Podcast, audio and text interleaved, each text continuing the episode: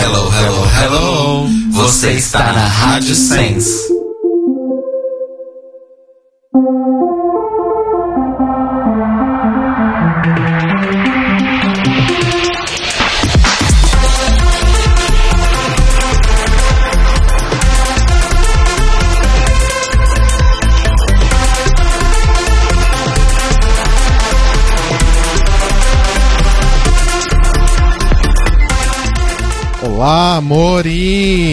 Estamos começando mais um The Library is Open ao vivo aqui pela Rádio Sense em sensecast.org. Eu sou o Rodrigo. Eu sou o Telo. Eu sou o Cairo. E nós continuamos aqui na nossa empreitada, hashtag Voto Colorido, entrevistando candidatas, candidatos, candidates ao Legislativo. Não é, Telo? Exatamente. Olha que natural. Como vocês sabem, a gente está entrevistando três candidatas e candidatos por episódio, né? Então, aos cargos do Legislativo, deputado estadual e federal e senadores. E a gente sempre gosta de relembrar vocês que dois disclaimerzinhos importantes. O primeiro disclaimer é que nós estamos dando um tempo e perguntas iguais né, ou, ou, muito próximas para todos os candidatos, para ser uma coisa justa, para a gente não ter uma pauta muito específica para um, uma pauta muito específica para outro, que poderia gerar ali um, um conflito, então a gente está fazendo as perguntas. Por isso que às vezes vocês estão mandando perguntas pra gente agora e a gente não está perguntando necessariamente para as pessoas. Não é que nós não estamos lendo. A gente está tentando, de certa forma, fazer um mashup, mas se ater às perguntas que a gente tinha formado inicialmente, para não ser injusto com quem já foi entrevistado. Exato. E o segundo disclaimer, que é que a gente sempre gosta de lembrar, que as opiniões expressas nesse, nesse episódio, nesse podcast, são dos candidatos e não do The Libraries Open enquanto empresa. Enquanto CNPJ, enquanto, enquanto CNPJ. Nosso Exato. CNPJ é 00000. E Cairo Braga, quem que nós temos hoje? Olha, hoje nós teremos é, entrevistas previamente gravadas com o Fabrício Rosa e o Everley Martins. Mas temos aqui, para começar, ao vivo, em carne e osso no nosso estúdio, a Hayley Kass, que é candidata a deputada estadual pelo pessoal aqui de São Paulo. Boa noite, Hayley. Boa noite, inclusive com bastante mais carne do que osso aqui. é assim que a gente gosta. Justamente. Bem-vinda, Hayley. Obrigada, gente. Bem-vinda ao Campus C. pelo convite. ao Campus C, aos estúdios do The Libraries Open, Sim. E Hayley, pra começar. Pra Pera, gente... a gente já vai começar? A gente Ah, é? Você vai fazer a transição? Então tá bom, faz a sua transição.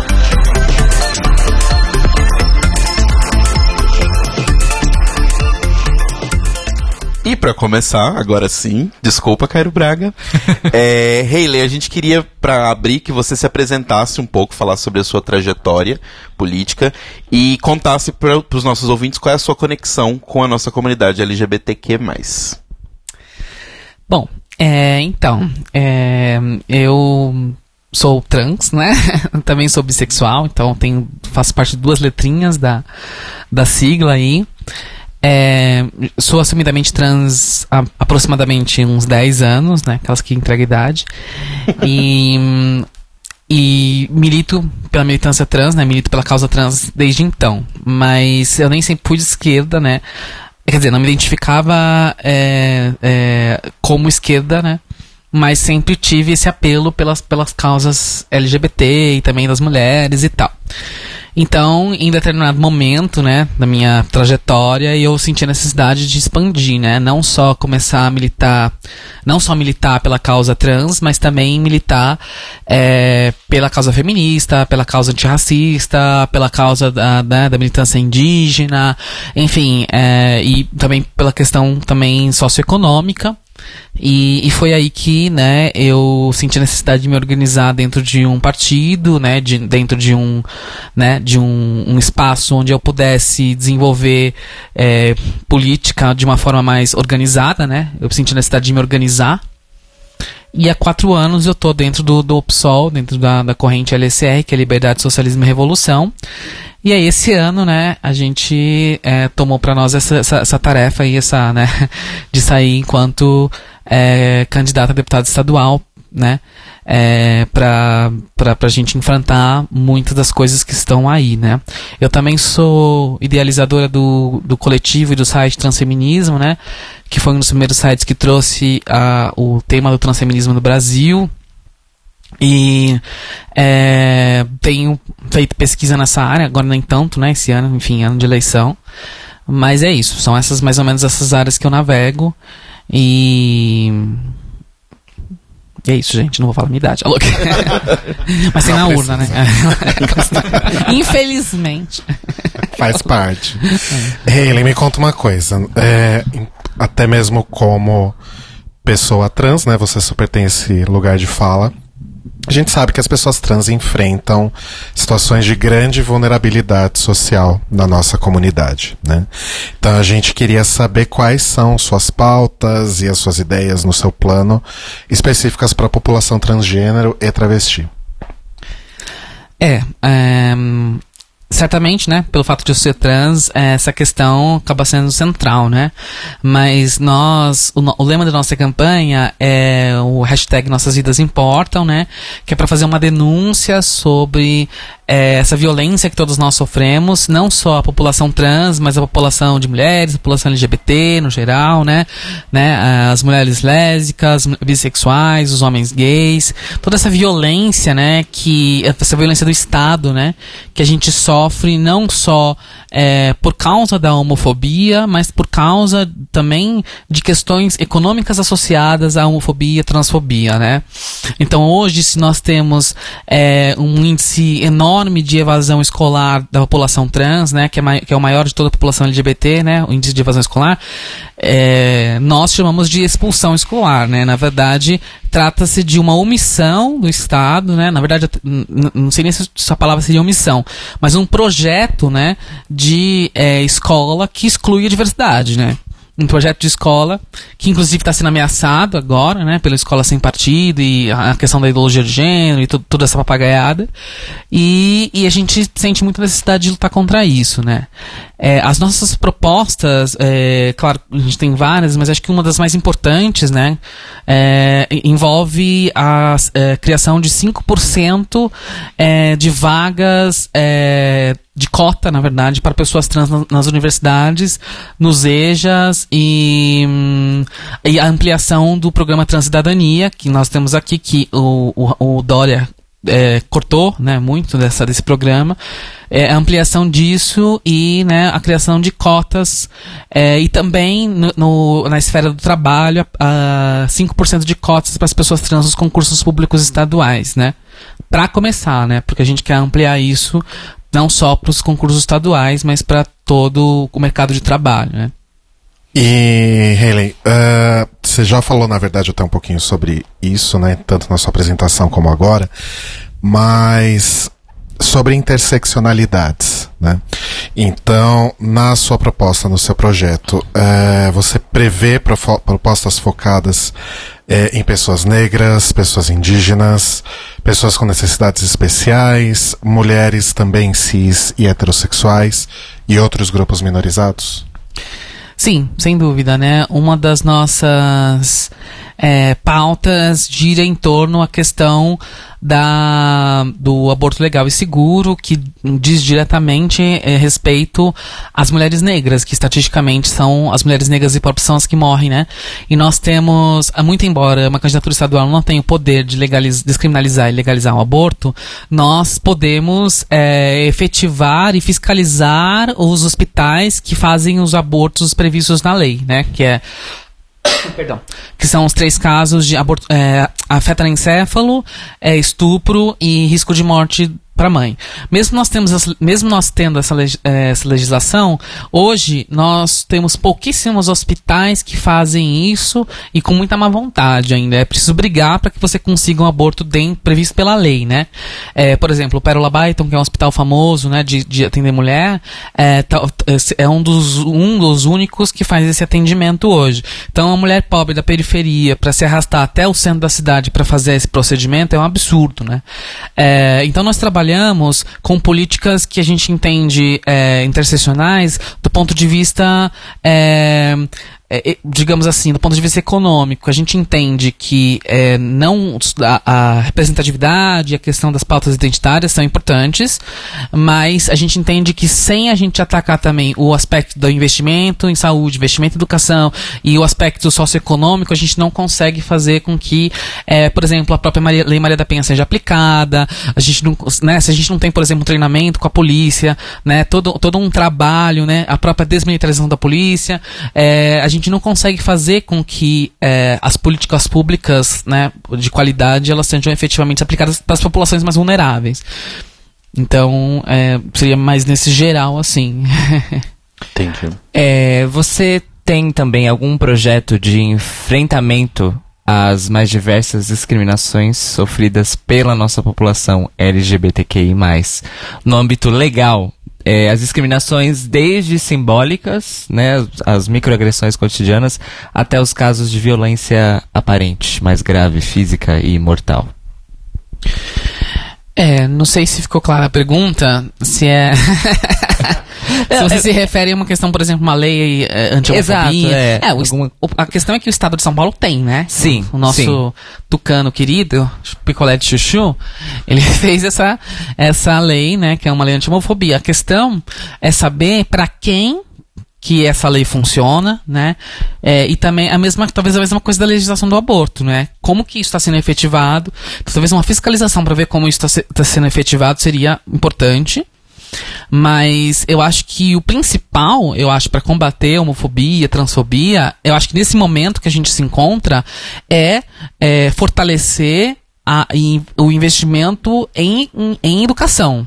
É, eu acho que a questão central que acho que está hoje aqui posta pra gente é a educação, é o fato dos professores serem ameaçados de não poderem falar diversidade na escola, porque a gente está produzindo, né, novos sujeitos, no, né, a gente está produzindo os homofóbicos de amanhã, né, e, e eu acho que isso é uma das questões que, se a gente não discute isso na sala de aula, né, é, e deixa isso para a esfera da família, a gente sabe que, o que acontece, né, aí aparece aparecem né, certos candidatos que falam que, né, que tem que bater no filho quando ele tá muito, muito gayzinho, né? Ou, algo do tipo, não lembro. Também não faço questão de lembrar. Mas é, eu acho que legislações específicas para proteção da população LGBT é, entram, por exemplo, 5% de cotas para as pessoas trans, e talvez fosse interessante incluir. É, ah, por exemplo, no, em relação à questão empregatícia, nós defendemos que não só a população LGBT tenha direito ao emprego, é, tenha direito ao emprego qualquer, mas não qualquer, né? Um emprego digno de qualidade. Eu falando isso por causa, por exemplo, do telemarketing, que é um dos únicos, é, um, dos, uma, dos únicos empregos formais que as pessoas trans se empregam. Só que é um emprego com, absolutamente insalubre, que não, existem dados aí a, a torta direito 90 que falam sobre a questão da saúde mental dessas pessoas, né? E, inclusive é, tendinites e por aí vai, né? Então nós temos uma grande população. A, a gente percebe que a, a população LGBT que não é, não é o, o, gay saradinho, branquinho, bonitinho, então a população negra, a população de travesti, a população de lésbicas, caminhoneiras masculinizadas, negras, sabe? Estão justamente nesses subempregos, né? Então a, a, ideia é fazer com que a gente consiga é, reverter esse quadro através de políticas de inclusão social, né, é, que sejam obrigatórias, né, através de cotas, através da, do investimento na saúde para atender a população, por exemplo, a população de mulheres lésbicas que hoje a gente não tem, né, é, então através do treinamento da, da, própria polícia, como eu já falei, né, para conseguir ter uma sensibilidade para atender esses casos, né, mas isso tudo no, contexto mais macro diz respeito a essas reformas, né, se a gente, a gente não consegue ter investimento em saúde e educação se a gente não for contra a EC que congela os gastos na saúde e na, na educação é, por 20 anos, né, não adianta a gente ter o plano mais bonito se a gente não for contra isso, não for contra a reforma, por exemplo, trabalhista. A gente não tem como falar de tra trabalho digno de qualidade com uma reforma trabalhista que retrocede nossos direitos, que deixa mulheres grávidas é, trabalhar em condições insalubres, né? É, então, o que a gente tem da nossa luta numa candidatura estadual, ela está diretamente ligada a, aos ataques desse, do governo federal. Né? Não sei se eu respondi. Sim, sim. É, Heile, agora a gente vai entrar num, num, nos pontos aqui que para a sociedade brasileira são pontos polêmicos e a gente quer saber a sua visão para poder mostrar para as pessoas, né, para os eleitores quais são elas. que são três pontos. Um deles você já até comentou, que é sobre a descriminalização do aborto Sim. em si. O segundo ponto seria sobre a descriminalização das drogas. Sim. E o terceiro ponto sobre o Estado laico. Uhum. Então a gente queria saber a sua opinião sobre esses assuntos. É, é, obviamente sou e somos a favor da descriminalização do aborto, não só a descriminalização como o aborto legal e seguro, que é o que a gente fala, o SUS tem que fazer, é, o, é uma, a gente tem que tratar como uma questão de saúde pública, então ele tem que ser gratuito pelo SUS, né, com, com todo um, né, um aparato de, de, de proteção e segurança às mulheres, inclusive é, apoio psico, psicológico, né, para as mulheres que decidam é, fazer o aborto e tal. É, sobre a questão da descriminalização das drogas, também somos a favor da descriminalização das drogas, é, mas de uma forma que seja também tratado como uma questão de saúde pública, né? É, nós, obviamente, nós temos visto que a questão das drogas tem sido enfrentada como uma questão de polícia, né? É, e nós somos contra essa lógica, né? Somos a favor da, da, da descriminalização e do enfrentamento da, da, né, da, da, da política de drogas através de uma ótica de cuidado à saúde né? Cuidado integral à saúde, né? Porque a gente sabe que é, para pra gente não ser também um pouco é, ingênuo de achar que também que né, vamos descriminalizar e vai ser tudo uma maravilha, uhul, tal. Não, a gente precisa ter uma, formas de, de, de enfrentar isso e de também de ter aparatos para lidar com as pessoas que eventualmente possam se tornar dependentes e por aí vai, né? É, não é só descriminalizar e largar todo mundo. né? É, a, a última acho que foi o Estado laico. É, certamente, né? Acho que a falar das duas primeiras já incorre na terceira, né? Certamente somos a favor do Estado laico, né? É, e acho que não tem muito mistério aí, né? Separação entre igreja e Estado e a defesa, mas principalmente também a defesa das, das religiões de matriz africana, que são bastante perseguidas aqui no Brasil, né? Já também puxando um pouco, a gente queria saber se você tem propostas para a área da cultura aqui no nosso estado. É, a gente tem um eixo que chama acesso às cidades, né? Aí nesse eixo, além de a gente falar da questão é, da tarifa é, zero, né, do transporte público de- de- eh, gratuito de qualidade, a gente também entende que a cidade ela precisa ser é, a cidade de São Paulo é muito grande, né? E falando especificamente mais de São Paulo, que é a maior cidade do estado, é, mas ela tem uma distribuição no quesito cultura, no quesito lazer, muito centralizada. Então, eu acho que um dos projetos interessantes de cultura que nós teríamos é, seria a ampliação é, de equipamentos de cultura na periferia. Quer dizer, não basta a gente é, ter um transporte que leva as pessoas né, do- da periferia para o centro, mas não fazer as pessoas se deslocarem para o centro para elas assistirem uma peça de teatro, uma, uma coisa de qualidade, sabe? É você ter mais é, é, equipamentos de cultura distribuídos de uma forma que seja um, é, menos descentralizado, né? Essa é uma das propostas. A outra é, seria em relação a questão, por exemplo, de verba, né? Hoje nós sabemos que a Lei Rouanet, que todo que é engraçado, né? O pessoal critica muito a Lei Rouanet pela direita, né? Acha que a Lei Rouanet é uma, uma- uma- muito bom, uma maravilha. Na verdade, nós somos contra a Lei Rouanet também, mas eh, nós somos contra pela esquerda. A gente acha que a Lei Rouanet é uma lei que permite que as empresas privadas controlem a cultura. Então nós, nós defendemos é, in- investimento na cultura de, de uma forma que é, a decisão né, do que vai ser financiado seja mais coletiva, mais transparente, mais coletiva, né, e que também alcance os pequenos produtores, os pequenos artistas, porque hoje também nós temos o quê? Tem gente que é profissional do edital, né? Então nós temos grandes, grandes grupos que são profissionais do digital e que sempre conseguem. Então a gente precisa também descentralizar um pouco, né? Tentar distribuir melhor essas. Claro, tem mais, mais investimento em cultura, sem dúvida, mas conseguir distribuir melhor essas verbas para alcançar justamente as- as- os, os, os, né, os artistas pequenos, né? O pessoal que, que não é já né, é, conhecedor do, do circuito de arte, do, ci- do negócio de edital e tal. Que é boa parte de gente que eu conheço que não tem esse conhecimento. É, Hayley, fazendo as nossas pesquisas, né, olhando as suas redes, é, você tem algumas propostas relacionadas às questões de segurança pública e efetivação da justiça, como a desmilitarização da polícia e a política de reabilitação dos agressores enquadrados na, na Lei Maria da Penha. A pergunta é: como você pretende levar para o seu mandato não só projetos é, nesse âmbito, novos nesse âmbito, mas também revitalizar leis que já existem e que não são aplicadas, como você falou agora há pouco também, sobre a lei anti-homofobia em São Paulo? É, o que eu acho que, que talvez é, seja interessante colocar é que uma candidatura nossa, né, candidatura socialista, que se propõe a é, participar da democracia, né, nessa democracia que nós temos, que, não é, uma, que é uma democracia muito deficiente, né, é, ela é muito mais do que a eleição, ela é muito mais do que um cargo legislativo. Ela tem, ela, ela, pra gente ela tem um propósito, né, que é fazer com que as pessoas discutam política, né, fazer, conseguir chamar mais gente para fazer, é, coletivizar esse, esse, esses movimentos essas demandas e essa, e essa luta, né.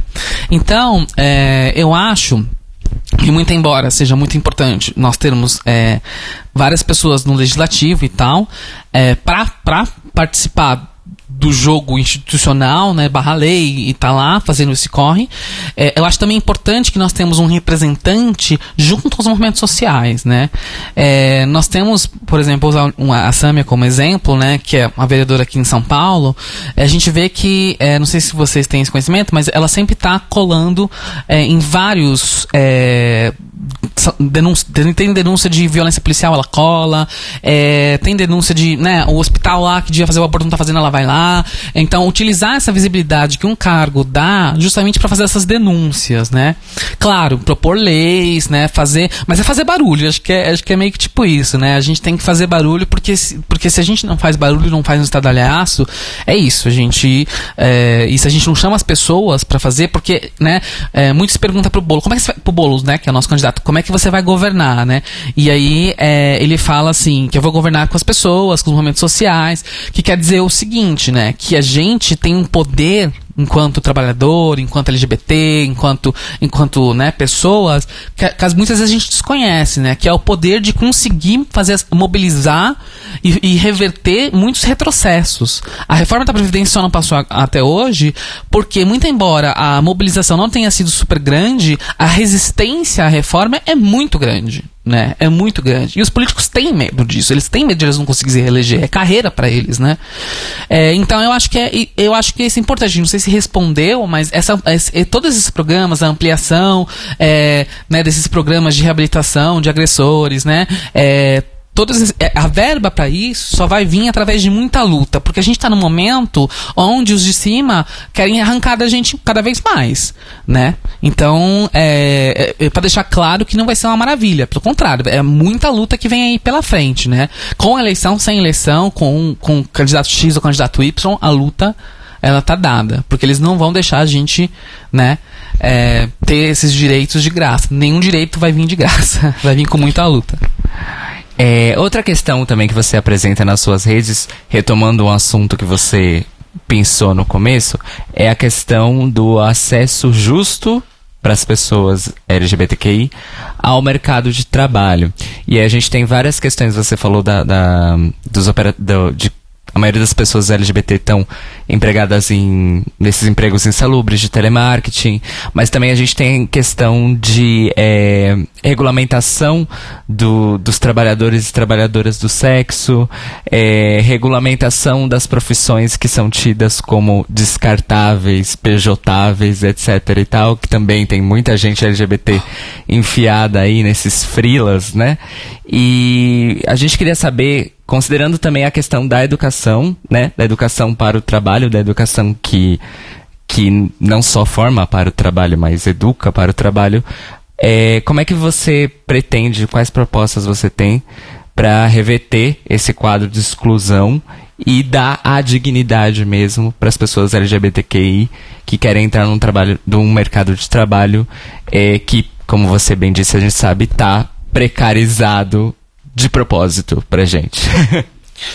é, então, é. Bom, de novo, né, acho que um, uma coisa central é a, é a, revogação da reforma trabalhista, mas a pejotização que a gente tem de, de, tudo é uma tragédia mesmo, né? A gente vê que a maior parte do, do de, de algum tipo de, de, a minha própria área, sou tradutora, né? É muito pejotização. O meu companheiro da área de TI também é muita pejotização. E eu acho que não só as pessoas LGBT sofrem com isso, mas eu acho que a maior parte das, das pessoas com mais é, vulneráveis, né, é, sejam as mulheres, mulheres negras, homens negros, enfim, é, também sofrem com, com isso, porque é aceitar isso ou nada, né. Inclusive, não sei se vocês conhecem aquele site de vagas arrombadas, né, você vê aquilo e você quer, né, enfim, é muito, muito uma tragédia aquilo. Mas eu acho que a, a luta pelo trabalho digno, ela passa é, por entender que, é, por combater essa ideia liberal de que o trabalho é edificante, sabe? De que é, quem não trabalha é vagabundo, sabe? Eu acho que a gente precisa é, começar também, no, na educação, entender, até de um ponto de vista marxista, né? Que a gente trabalha não é pra gente, a gente trabalha para os nossos chefes, para os nossos patrões. Eles que ficam com né, a famosa mais-valia, que é o que o trabalho não pago. Né? É, entender que lutar pelos nossos direitos, fortalecer os sindicatos não é pouca coisa, é essencial, sabe? Luta de classe, luta de, da nossa própria categoria, ela é muito importante. E eu acho que muitas dessas categorias pejotistas hoje, elas ainda estão muito, de certa forma, deslumbradas com o discurso liberal do empreendedorismo, né? Então, e eu sou muito contra isso. Essa ideia de empreendedorismo, de coaching, sabe? Na verdade, é uma máscara pra, pra, pra disfarçar ou fazer com que a gente aceite melhor a precarização sabe? Precarização do trabalho. Então eu acho que é, tentar fazer essa discussão através do, né, pegar e falar, nossa, você, você, você acha a CLT ruim? Beleza, mas você tem isso, isso, isso de garantia, você tem décimo terceiro, você tem férias, você não acha isso bom e tal. Fazer esse, esse, essa discussão, né? Também não sei se eu respondi exatamente, mas em relação especificamente à população LGBT, é, né, nós somos contra essas PPPs, né? A gente acha que a, o Estado tem que regular né? O Estado tem que é, garantir que a pessoa trans, a pessoa LGBT, ela entre na empresa, não só entre, como ela permaneça lá. Porque não é uma questão de eu trans ir lá e passar no RH. Isso não é suficiente. Precisa saber se aquela empresa está respeitando ela, se os colegas de trabalho está tendo assédio moral, se ela pode usar o, o banheiro do gênero dela e ninguém está falando nada, ou, ou ninguém está proibindo, o crachá, e-mail, tudo isso, sabe? É, é da mesma forma em relação a a, né, a homofobia ou a lesbofobia. Sabe? Como que aquela pessoa está sendo tratada naquele ambiente, sabe? E eu sou, né, a, a, nossa candidatura é a favor que o Estado intervenha nisso, sabe? É, vocês viram também o Boulos falando sobre a lista, suja, a lista suja do machismo, né? É mais ou menos nessa pegada, né? Que eu acho que a gente tem que começar a denunciar e também forçar, né, é, pela, pelos sindicatos, fazer essa luta sindical também, porque eu acho que os sindicatos eles também têm que ter a responsabilidade de lutar contra a homofobia, lutar contra a transfobia, lutar contra o machismo, né? Isso, mas é, mais ou menos. A gente ainda tem um tempinho sobrando e a gente recebeu um comentário da Nanda pelo nosso chat aqui no Sense Chat. E aproveitando que você está falando sobre trabalho, ela comentou o seguinte: que você falou sobre o telemarketing não ser o melhor emprego do mundo, mas que ela entende que é uma opção para as pessoas que às vezes se veem obrigadas a ir para o lado do, do trabalho com sexo. Né? E aí queria aproveitar para pedir a sua opinião sobre o que você acha da questão das profissionais do sexo e, e de certa forma também falar se você tem algum projeto para regulamentação ou para algum tipo de controle melhor dessa situação, que a gente sabe que é uma situação de risco muito grande para a população trans. Então, né? É um assunto polêmico. É Essa complexo. é a real polêmica, gente. É. Não é o aborto. Essa, Essa é a polêmica é a de verdade. Essa é a polêmica de verdade. Eu, eu já li feministas dos dois lados, que Sim. são a favor e que são super contra. É. é eu acho que, bom, primeiro para responder a questão do, do, telemarketing, certamente, eu acho que se, se, né, se eu acho que dá, vai dar vai, dentro de um certo limite da avaliação pessoal da, pessoa. Se ela acha que é menos degradante trabalhar com telemarketing, né? Tem muitas trabalhadoras sexuais que acham mais degradante serem trabalhadoras domésticas do que trabalhadoras sexuais. Mas a gente está falando também, né, de um, um, um um certo é, nível de precarização que é, falar de escolha não é o termo que a gente utilizaria aqui. Né? Na verdade, a gente precisaria fazer com que essas pessoas tivessem condições é, e, que, e que esses trabalhos não fossem trabalhos precarizados. Né? Esse seria o ideal. Mas sim, né, realmente. Mas a questão não é acabar com o telemarketing. A questão é, o telemarketing faz parte do quê? É uma coisa que eu até esqueci de falar, da terceirização. O STF permitiu a terceirização. E o que, que é essa permissão da, da, da terceirização afeta a gente? Diretamente. São os piores empregos que são os terceirizados. Telemarketing eu não desconheço telemarketing não seja terceirizado. Desconheço. A, a, maior parte eu sei que é. Né? E, e, isso faz com que as condições de trabalho fiquem muito mais precárias, né? Então, é, a questão é, a gente precisa de mecanismos de controle e de fiscalização para que essas empresas paguem melhor, para que tenham melhores condições, para que as pessoas possam. Gente, as pessoas não podem ir no banheiro com, a, com fila. Eu já trabalhei com telemarketing, inclusive que você falou aqui do Cambuci, eu trabalhei aqui pertinho no telemarketing no Cambuci. É, então se trata disso. Agora, para falar da questão da, da, da regulamentação é assim, é, a minha campanha, ela defende a auto-organização das trabalhadoras sexuais, né? Também é, é a linha da nossa organização. O PSOL não tem uma linha muito, né? Não poderia falar pelo PSOL aqui, né? Eles têm, é uma disputa, né? Dentro do partido sobre isso, não, é, né? Que não dá para ser discutido agora em pouco tempo. É, mas eu, pessoalmente, né? Eu acho que a discussão sobre regulamentar ou não regulamentar ela tem que passar necessariamente pelas associações de classe das trabalhadoras sexuais. Hoje nós temos três redes no Brasil, né? Que é a, a Rede Brasileira de Prostitutas, a CUTS, que é a Central Única de Trabalhadores e Trabalhadores Sexuais, e a Associação Norte-Nordeste, né? Então nós temos três redes e as três redes entendem que é necessária a regulamentação. Então, eu acho que qualquer discussão sobre isso, ela tem que passar com as interessadas. E, e não é ex-puta, não é feminista X ou Y. São as que estão exercendo esse trabalho agora. Porque o impacto real disso, não sei se vocês concordam comigo, é com quem está trabalhando agora. Não é com quem já trabalhou, né? E nem com quem poderá trabalhar um dia. É com quem está trabalhando. E eu acho que essas mulheres não são ouvidas. Nem pelo feminismo, nem pela esquerda, por ninguém, assim. Então, acho que a primeira coisa que a gente tem que pensar é que a gente tem que defender a auto-organização delas e reconhecer essas associações e fazer o diálogo com essas associações. para então a gente ver qual seria um modelo melhor, sabe? Mas certamente reconheço o trabalho sexual enquanto trabalho e reconheço também a auto-organização dessas mulheres, sabe? E o fato de que a gente, é, muito, quase sempre a gente não pensa. É, não pensa em política nenhuma de, de, de que não seja é, um tipo de política de, de, de, resgate, né? Que a gente é contra também política de resgate. Não adianta eu pegar e dar um projetinho de. Que também faziam isso com travestis, né? Ah, vou ensinar você a ser cabeleireiro e você vai deixar de ser puto. Claro que não, você ganha muito mais sendo puto. Então a gente tá, a gente tá falando de, né, de um, um, buraco que é muito mais embaixo do que isso, né? É, e eu acho que eu vou fazer a egípcia aqui. Porque basicamente é isso, né? Entrar mais nesse assunto é entrar num terreno terreno arenoso. Ele, a gente está aí nos cinco minutinhos finais. Então agora é hora de você abusar do microfone. Adoro. E dar o seu recado, hum. né? Se tiver algum tema aí que, que a gente não abordou e que você gostaria de tratar, pode aproveitar agora. E dizer aos eleitores por que, que você merece os votos da comunidade LGBTQI. Porque eu sou linda. Não, tô brincando. Não, gente. Mas eu sou. A É, na verdade, gente, é o seguinte. É, eu sou trans e bi, como eu falei, né? Mas é, é importante a visibilidade trans. Nós temos tido uma, um ascenso muito grande de luta da militância trans. É, vocês veem como é, que é, como é que a conjuntura é contraditória, ao mesmo tempo que nós temos todos esse conservadorismo, nós também temos um STF que des, desburocratiza e desjudicializa a, a retificação de nome das pessoas trans, né? Mas há muita luta ainda para ser travada, né?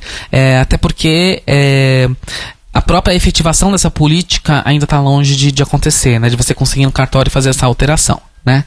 É, é, a gente precisa de muita luta. E, e essa luta vai passar necessariamente pela questão de classe, sabe? Então a gente entende que não basta ser LGBT. LGBT tem classe. LGBT tem que entender que nós temos que entender que a luta né, sindical, a luta contra a, é, é, o capitalismo, a luta contra esse governo golpista, esse governo de ataques, ela é, é um dos pilares para a gente conseguir também é, se emancipar enquanto, né, enquanto é, LGBT, enquanto mulheres, enquanto negros e negras, sabe? É, a representatividade, de novo, é muito importante. Eu acho importante que a gente tenha pessoas trans, mas não basta ser só trans, né? Nós é, trans e de esquerda com pautas comprometidas, né, contra as opressões e, e contra os ataques desse governo. É, eu tô vendo que eu tenho mais um tempinho ainda, então eu só vou. a louca, fiquei olhando esse relógio. É, então eu só vou, eu só vou comentar o seguinte, então. É, então é por isso que eu saindo candidata, né? Porque eu tento aliar a questão identitária, a questão das opressões com a questão econômica, uma questão de esquerda socialista, né? Eu me identifico como socialista. É, mas para além disso, eu queria falar é, a gente está numa conjuntura muito difícil, né? É, é, o, o, medo toma a gente, né? O Bozo tá lá, cresceu, não cresceu, falou, não falou. E a gente tende muito a pensar na questão do voto útil. Mas no primeiro turno, é, vamos, vamos tentar, pelo menos, sabe, refletir para a gente votar num projeto que a gente quer, sabe? Porque há quatro anos atrás nós estávamos no, na questão do voto útil, tentamos, eh, barramos o Aécio para eleger a Dilma, né? E nós vimos que é, para as LGBTs isso significou pouco, né? Nós estamos aqui agora, né, num, num, num, governo que nós não elegemos, que nos ata que ataca nós, né? E que deu força também para extrema direita. Então, é, nós nunca vamos conseguir é, fugir da lógica do mal menor se um dia a gente não romper com isso, sabe? É, então, é, pelo menos no primeiro turno, vamos votar, eu acho, nos candidatos comprometidos com a pauta LGBT, sabe? Comprometidos e, e, e, e, comprometidos mesmo, sabe? Com a pauta LGBT. Aqueles que não têm vergonha de falar que é a favor do aborto, aqueles que não têm vergonha de falar a favor das LGBTs, a favor da defesa das pessoas trans, porque eu acho que a gente está construindo esse momento é um momento de construção do que vai vir, sabe? E não vai ter uma eleição perfeita, que a gente vai conseguir selecionar o, o candidato de, de esquerda super perfeito que a gente vai eleger. É, é, só através de muita construção, de muita luta e de muita organização que a gente vai conseguir é, botar um, um, governo realmente de esquerda aí, né? Porque enquanto é, a gente não é, conseguir se organizar dessa forma, a gente vai ter é, todo o poder econômico colocando dinheiro em todos os outros candidatos, né, os candidatos, os partidos da burguesia, que não têm o nosso interesse. Pode até falar que tem nosso interesse, mas é igual o STF, que num dia é, permite que a gente faça alteração de nome e no outro precariza um, autoriza um trabalho precarizado onde a maior parte da população trans está, que é o, o telemarketing, que é terceirização.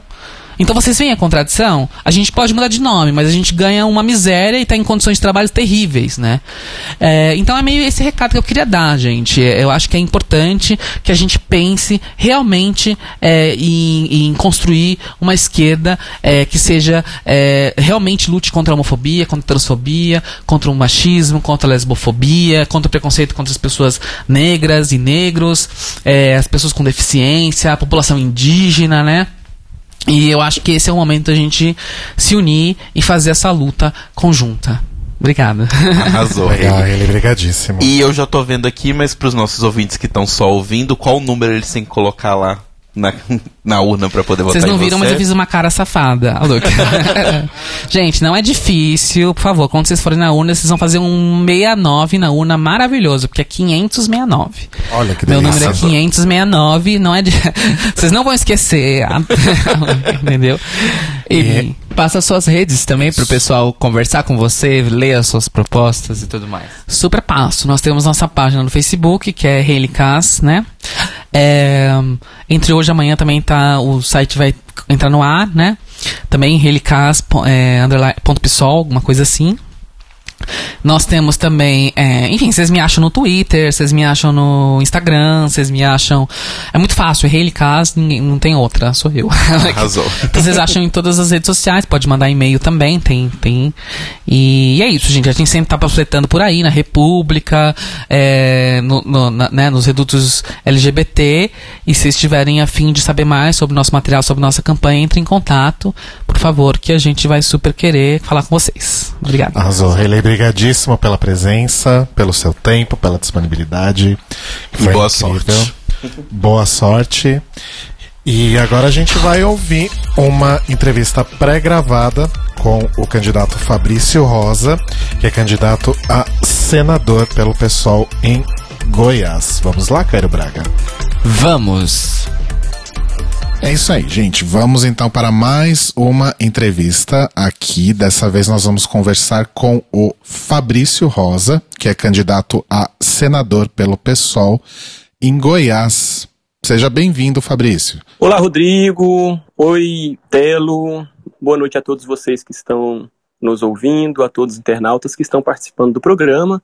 Para mim é uma grande satisfação estar falando com vocês aqui de Goiás, um estado que é extremamente conservador, talvez até mais que São Paulo, mas estamos aqui na luta por mais liberdade, por mais igualdade, por mais direitos para a população LGBTI. E Fabrício, já para a gente começar, você falou um pouco sobre o estado de Goiás, né, que tem essa questão muito presente da LGBTfobia e a gente queria que você se apresentasse para os nossos ouvintes e falasse um pouco da sua trajetória política e a sua conexão com a nossa comunidade.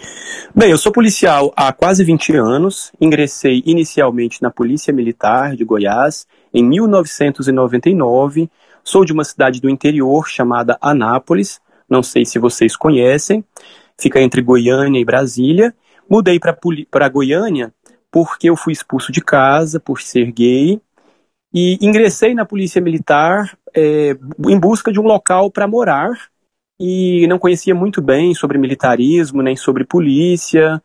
E me pareceu uma op opção de vida morar em um quartel porque não tinha outros espaços. Então fiz o concurso da polícia militar aos 19 anos e ingressei nos quadros da corporação. Fiquei na polícia militar por cinco anos e devido aos baixos salários, mas também por homofobia, prestei um outro concurso da Polícia Rodoviária Federal. Na PRF eu trabalho há 14 anos e na PRF eu atuo especificamente na formação de policiais em direitos humanos. Nesses espaços a gente discute todas as pautas LGBTs, já que a polícia vai abordar cotidianamente travestis, homens, mulheres gays, homens trans, mulheres trans, e também eu atuo em operações policiais de combate à violência sexual contra crianças e adolescentes, de combate ao trabalho escravo, ao trabalho infantil, ao tráfico de pessoas. A gente roda o Brasil nessas ações policiais. Há três anos eu ingressei no PSOL, no Partido Socialismo e Liberdade, em busca justamente disso, de liberdade, de igualdade, especialmente para a nossa comunidade, que compõe 10, 15% da população brasileira, mas que não tem os direitos necessários para garantir a nossa segurança, a nossa dignidade, o respeito ao nosso afeto público. Então é, passa mais ou menos por aí a minha história. Eu, a minha militância há muitos anos, ela está muito ligada à infância e à adolescência. Eu, devido às pautas que eu trabalho na polícia e também aos trabalhos que eu realizo fora da polícia, eu faço parte da militância pelos direitos da criança. Acredito verdadeiramente que se queremos fazer um novo país, é preciso que a gente comece do início da vida das pessoas e o início é a infância. Então temos muitos projetos para criança, inclusive para adolescentes LGBTs. Nós encontramos no, no, nosso trânsito aí pelo país, eu conheço 23 estados em operações policiais, adolescentes sendo explorados sexualmente, adolescentes LGBTs sendo vítimas de tráfico de pessoas, adolescentes em trabalho escravo. Então é preciso que a gente tenha uma atenção especial para as crianças e para os adolescentes, e a nossa campanha também passa muito por isso, pela discussão com a juventude, pelo combate à guerra às drogas, a guerra às drogas é uma guerra que tira a vida da população jovem, pobre, negra, periférica, mas que também tira a vida dos policiais. É preciso que tenhamos a coragem de discutir uma, no, uma nova política de gestão das drogas, que não seja essa política genocida, que encarcera em massa as mulheres, que encarcera homens que não necessariamente são violentos. Então, nós, eu faço parte de um movimento de policiais chamado Agentes da Lei contra a Proibição. É um movimento que está em vários países do mundo é, em inglês é Law Enforcement Against Prohibition, é a LIP, e a LIP vem tentando rediscutir essa política tão, tão violenta, essa política que encarcera tanta gente, que, que financia os grandes traficantes para se armarem contra a população, para se armarem contra o Estado.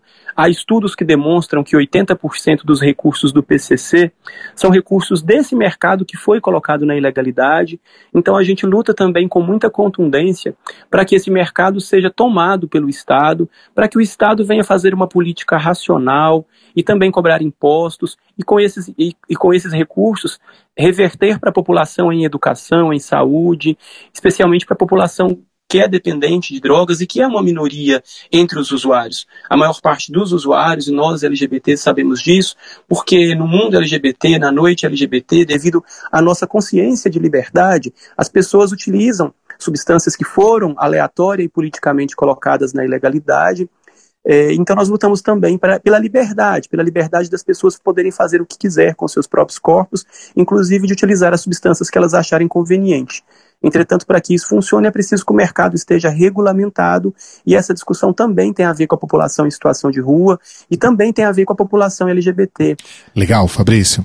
Como as pessoas trans são aí as que enfrentam as situações de maior vulnerabilidade social na nossa comunidade, a gente já começa logo perguntando sobre pautas específicas uh, que você tem aí no seu plano que sejam focadas na população transgênero e travesti. Bem, é, eu convivo, tenho muitos amigos e amigas transexuais e eu percebo a dificuldade da população trans em conseguir trabalho. Discutir empregabilidade trans é urgente. Muitas vezes as pessoas, homens trans, mulheres trans, travestis, têm um currículo excelente, têm uma formação muito boa, mas não conseguem trabalho simplesmente porque são trans, devido à transfobia. Então nós precisamos transitar por todos os espaços de formação, desde o ensino básico ao ensino médio, aos cursos superiores, falando sobre transexualidade, combatendo a transfobia, e precisamos também garantir o direito ao nome social, porque as pessoas têm o direito de, ser, de serem reconhecidas como elas se identificam.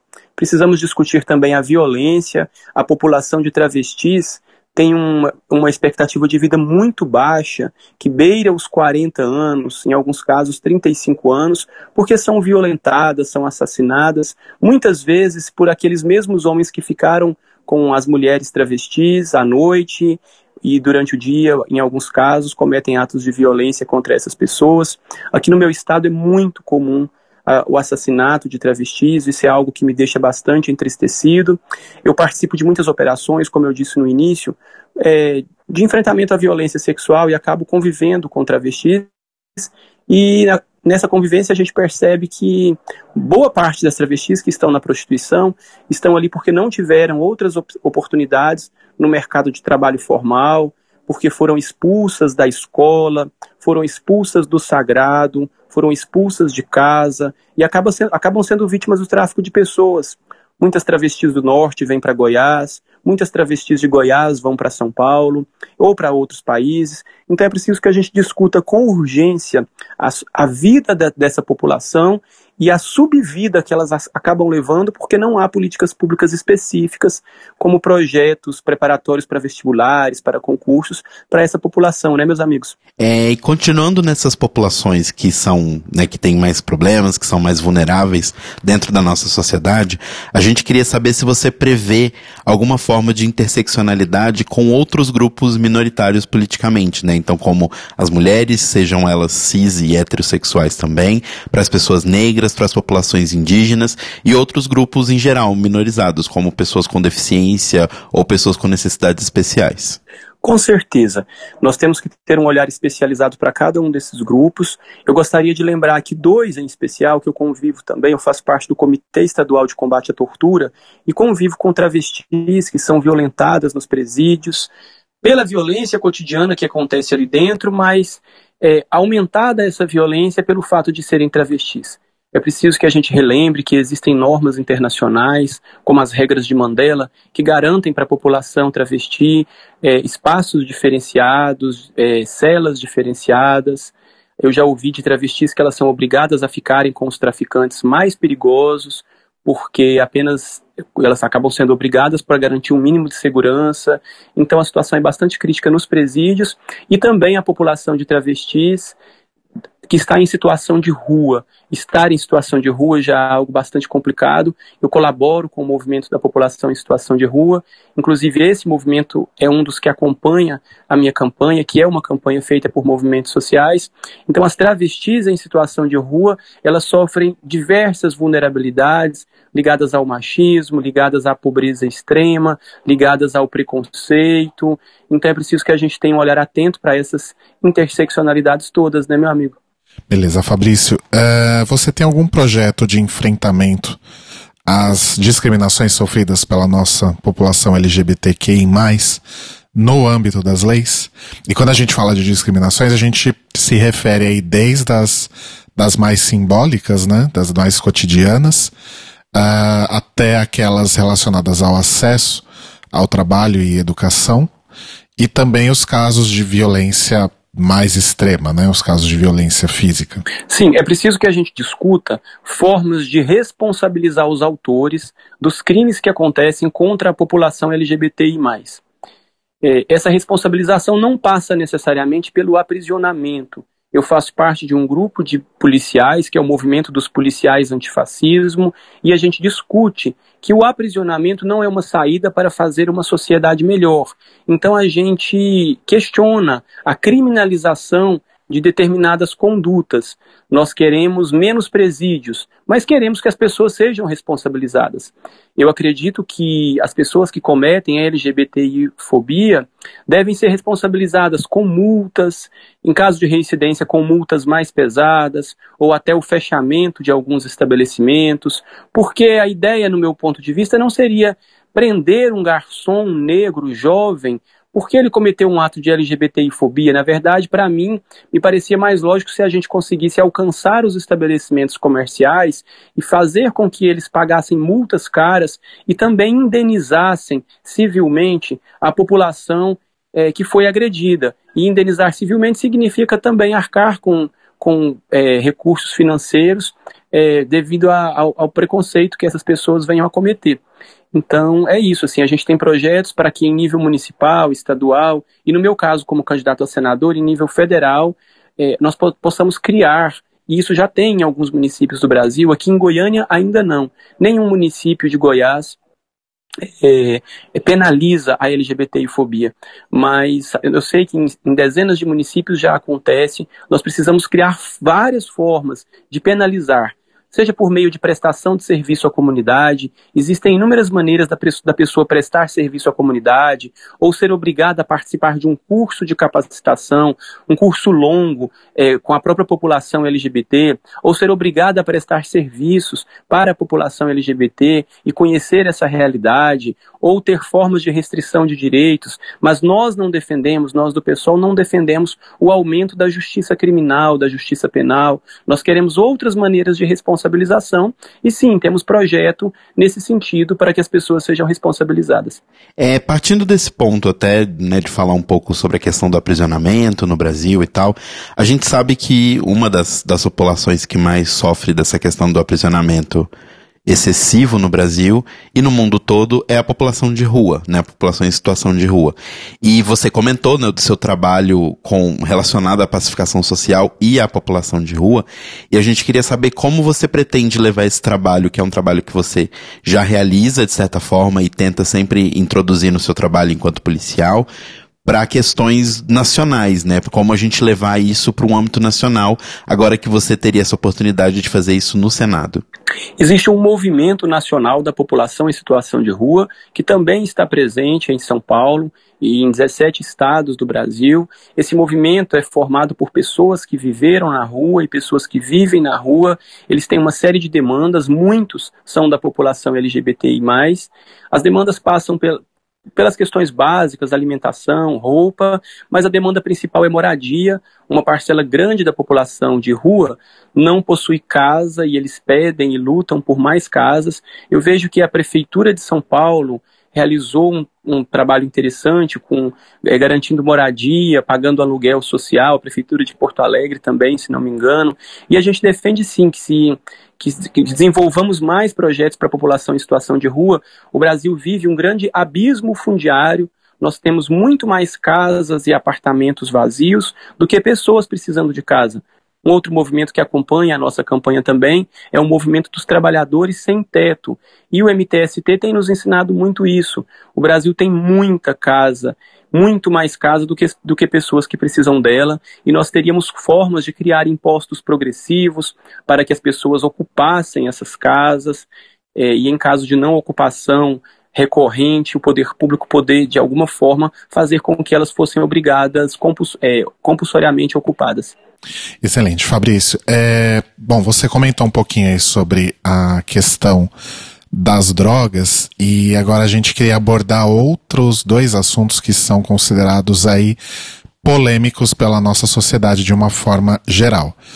Então, queria saber aí seus posicionamentos sobre descriminalização do aborto e a manutenção do Estado laico. Bem, é importante que a gente coloque a questão do aborto nos seus devidos termos, e eu achei excelente a forma que você perguntou. Aqui em Goiás, as pessoas elas simplificam é, como se alguém fosse a favor do aborto ou contra o aborto. E é importante que a população saiba que não é essa a discussão. Quando você diz que alguém é a favor do aborto, a impressão que se passa para a população é que nós chegaremos em uma mulher grávida e vamos solicitar que ela faça o abortamento. E não é essa a discussão. A discussão é se uma mulher, depois de ter abortado, deve ir para as masmorras, que são chamadas de presídios, se essas masmorras são as políticas públicas melhores que nós teríamos para oferecer para as mulheres grávidas. E nós estamos é, convencidos que não, que cadeia não é política pública, que as mulheres não têm que ser submetidas a isso, independente da classe social, depois de já ter passado por grandes conflitos, por grandes constrangimentos e serem levadas a cometer o ato, o ato de aborto. É importante dizer que essa é uma discussão, sobretudo feminina, é uma discussão que tem que ser encampada pelas mulheres, especialmente pelas mulheres negras e pobres, que são as maiores vítimas da criminalização do aborto, de uma legislação que já tem quase 100 anos, que é de 1940. É, as mulheres pobres e negras são as que mais sofrem com essa criminalização, porque ao optarem por realizar esse ato, procuram clínicas clandestinas e acabam é, tendo procedimentos cirúrgicos mal sucedidos, muitas mulheres, milhares e milhares de mulheres no mundo e na América Latina e no Brasil perdem a vida nessa política machista feita por homens brancos, ricos, que não passaram pela situação de abortamento, mas que muitos deles tiveram mulheres que sim passaram pela situação de abortamento.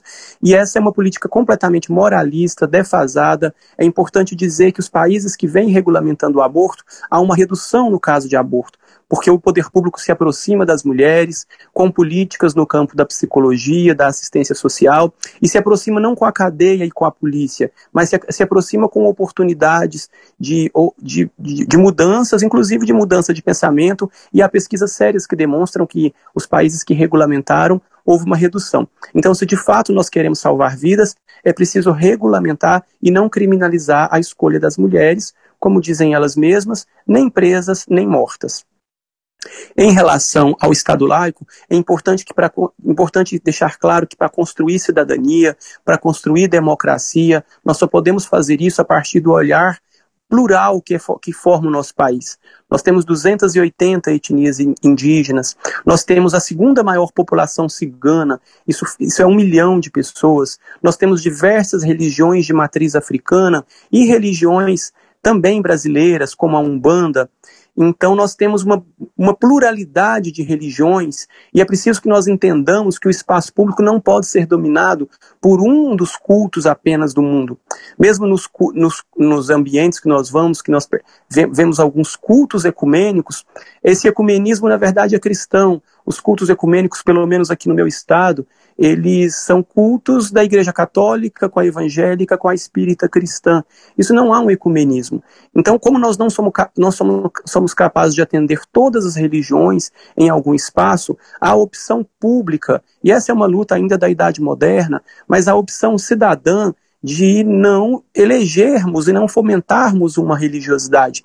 Isso está previsto na Constituição de 88. O Estado não pode fomentar uma religião. Ele tem que aceitar todas as religiões. O Estado é laico, ele é plural e ele não pode se colocar do lado como um agente colonizador, como um agente cristianizador das pessoas. Ele tem apenas que respeitar a todas. E é nesse mesmo sentido que a gente se comporta enquanto candidato. É, agora a gente partindo para assuntos um pouco mais leves, assim, a gente quer saber sua opinião em assuntos mais amplos, a gente queria saber propostas que você tem, né, para se caso você seja eleito como senador, que você tem para apresentar para as áreas de cultura e educação, que atualmente no Brasil estão precisando tanto. Olha só, nós defendemos uma educação laica, desmilitarizada, e aqui no meu estado é super importante, eu não sei se vocês conhecem a realidade, mas aqui em Goiás as escolas estão sendo ou privatizadas por meio das chamadas organizações sociais, e eu percebo nas falas do presidenciável Geraldo Alckmin que ele cita Goiás como um exemplo, e aqui não é exemplo, as escolas são privatizadas por meio das OS, organizações sociais, ou elas são militarizadas. Nós temos 80 escolas que foram militarizadas em Goiás, e a polícia militar toma conta dessas escolas e, e apresentam índices para a sociedade dizendo que uma escola militarizada é melhor, só que eles não dizem que eles cobram uma taxa, e ao cobrar taxa, eles selecionam a população porque as pessoas mais carentes não conseguem pagar uma taxa, ainda que seja uma taxa de 50, 100 reais. Eles cobram os uniformes que são caros e todos, todos os ornamentos militares, e a população pobre não consegue comprar esses uniformes. E além disso, a metade das vagas nessas escolas militarizadas, elas são para filhos de militares, que apesar de o salário não ser tão grande, mas compõem uma classe média. Ou seja, a pobreza está excluída desses espaços, e isso não nos parece um Estado aberto, plural, com a participação de todos e que faz mais justiça social. Então nós não defendemos uma educação, nós queremos a desmilitarização, não defendemos uma educação militarizada e essa discussão em Goiás é super importante. Defendemos uma educação pública de qualidade, nos moldes do, dos institutos federais. Aqui em Goiás, os institutos federais têm feito uma grande revolução. Existia apenas um IF. Hoje são dezenas e dezenas, nas maiores cidades existem IFs, e eles trazem uma educação tecnológica e transformadora e libertadora, e é isso que nós acreditamos, uma educação que traga oportunidades para os jovens com tecnologia, mas também com uma formação é, humanizadora, com uma formação crítica, esse tipo de educação é, que nós defendemos. E para a cultura, nós acreditamos que deve haver uma, um incremento maior em todos os aparatos de cultura, nas leis de fomento, que são muito mal compreendidas pela população brasileira. Não é o Estado financiando diretamente, mas também somos a favor do Estado financiar, mas na maior parte das vezes o Estado apenas autoriza a captação de recursos e as empresas é, acabam é, auxiliando os grupos culturais a realizarem projetos que são muito importantes para a formação do nosso país. É, acreditamos também que deveriam haver mais conselhos municipais, estaduais e o Conselho Federal de Cultura com a participação da sociedade civil e também deveríamos criar mais rádios e empresas públicas de cultura, porque essas empresas elas têm um compromisso com a informação mais profunda e não apenas com o compromisso com o lucro das grandes empresas, informações muito rápidas que visam apenas o ibope, que muitas vezes a gente percebe que só escorre sangue das telas de TV ou apenas cenas de sexo. E nada contra as cenas de sexo, quero deixar claro, mas é é preciso trazer informações profundas e as empresas públicas elas são um pouco melhores nisso.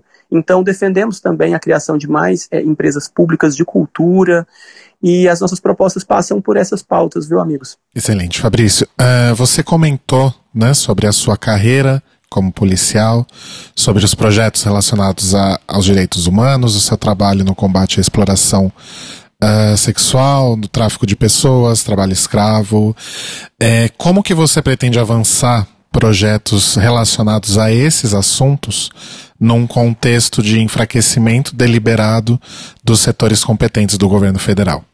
Olha, a gente conclama toda a sociedade é, para votarem em candidatos que sejam socialmente sensíveis, que estejam do lado dos projetos da classe trabalhadora, aqui em Goiás, pelo menos, o nosso estado ele é, ele é governado por elites é, agropecuaristas, por, eu poderia dizer por dinastias que estão há séculos no poder. Os sobrenomes são muito conhecidos, como Caiado, que vocês devem conhecer em São Paulo, mas são os mesmos sobrenomes, as mesmas famílias, as mesmas elites multimilionárias que possuem milhares e milhares de hectares de terra, milhares de imóveis em seus nomes, que não conhecem as reais demandas da população trabalhadora do Brasil. Eu sou policial, mas sou um policial que aproveita desse espaço da polícia para enxergar um novo mundo, para tentar construir segurança pública com um novo modelo, porque nesse momento do nosso estágio civilizatório não é possível construirmos uma sociedade sem polícia.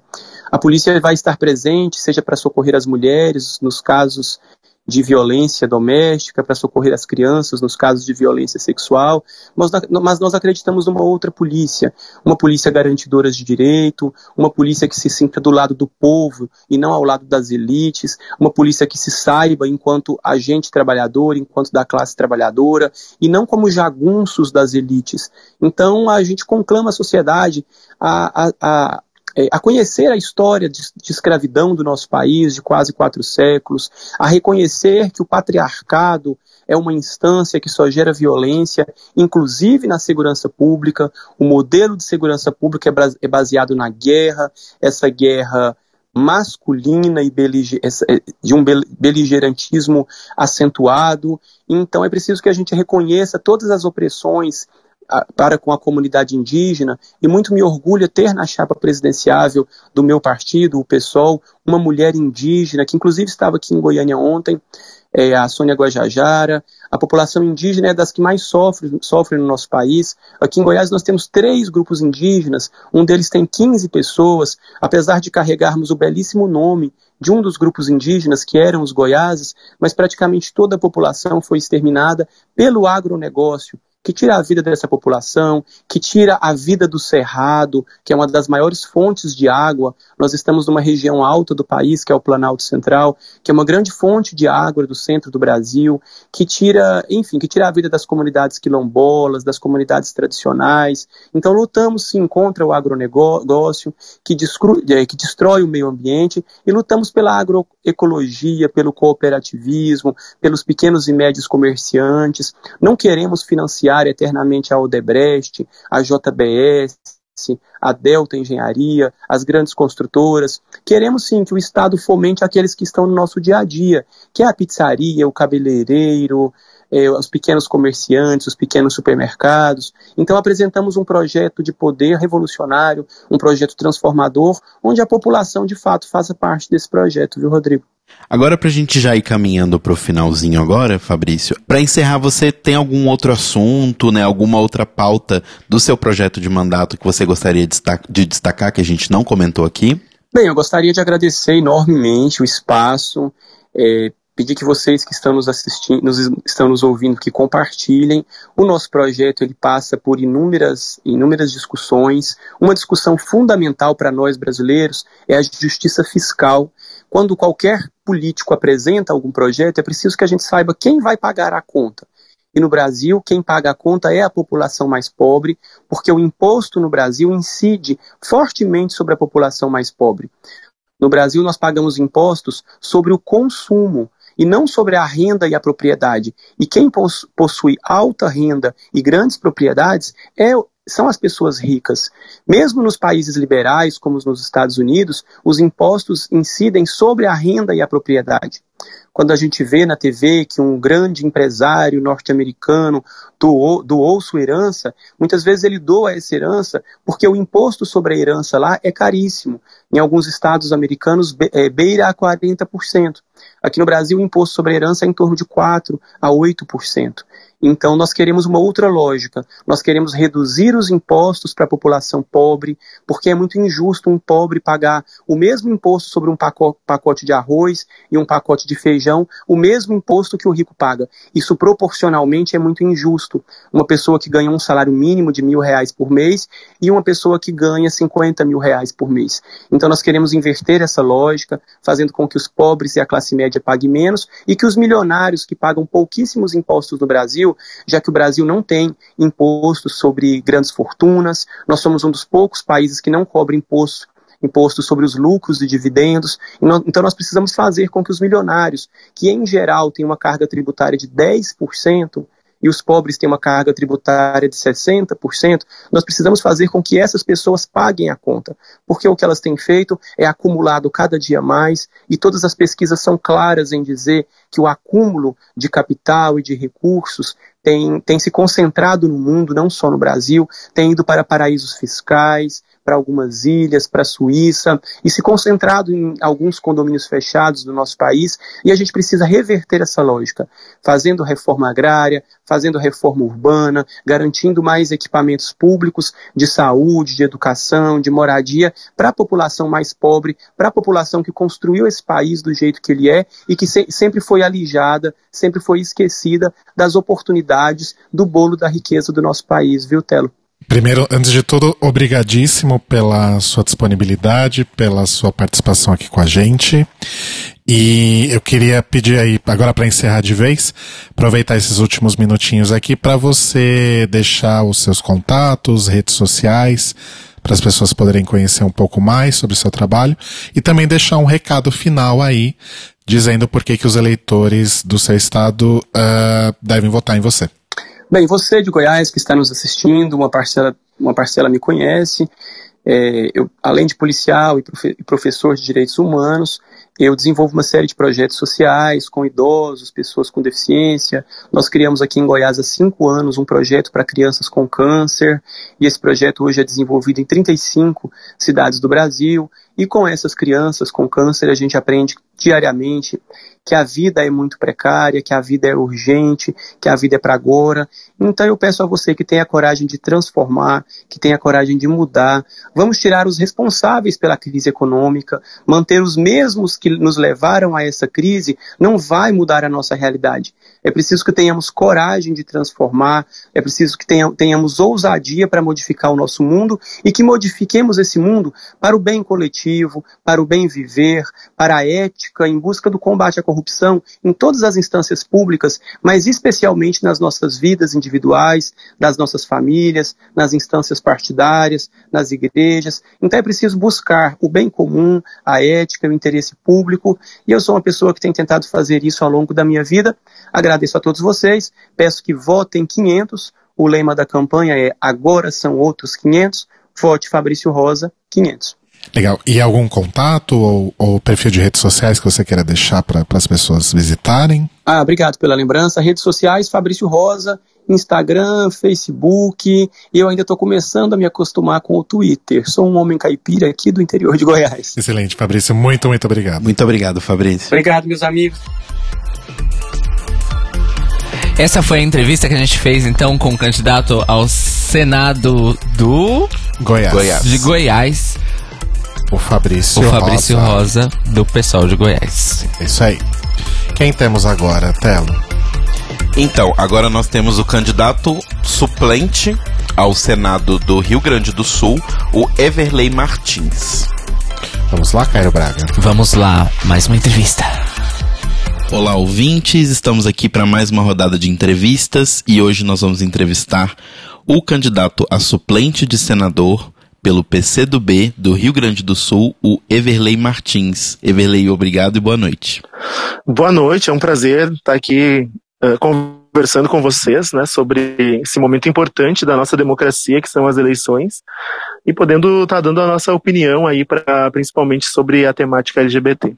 Everley, então a gente vai começar pedindo para você se apresentar, falar um pouco sobre a sua trajetória política e a sua conexão com a nossa comunidade LGBTQI e, claro, sobre a sua parceria com a candidata Abigail Pereira, que é a cabeça da sua chapa, né?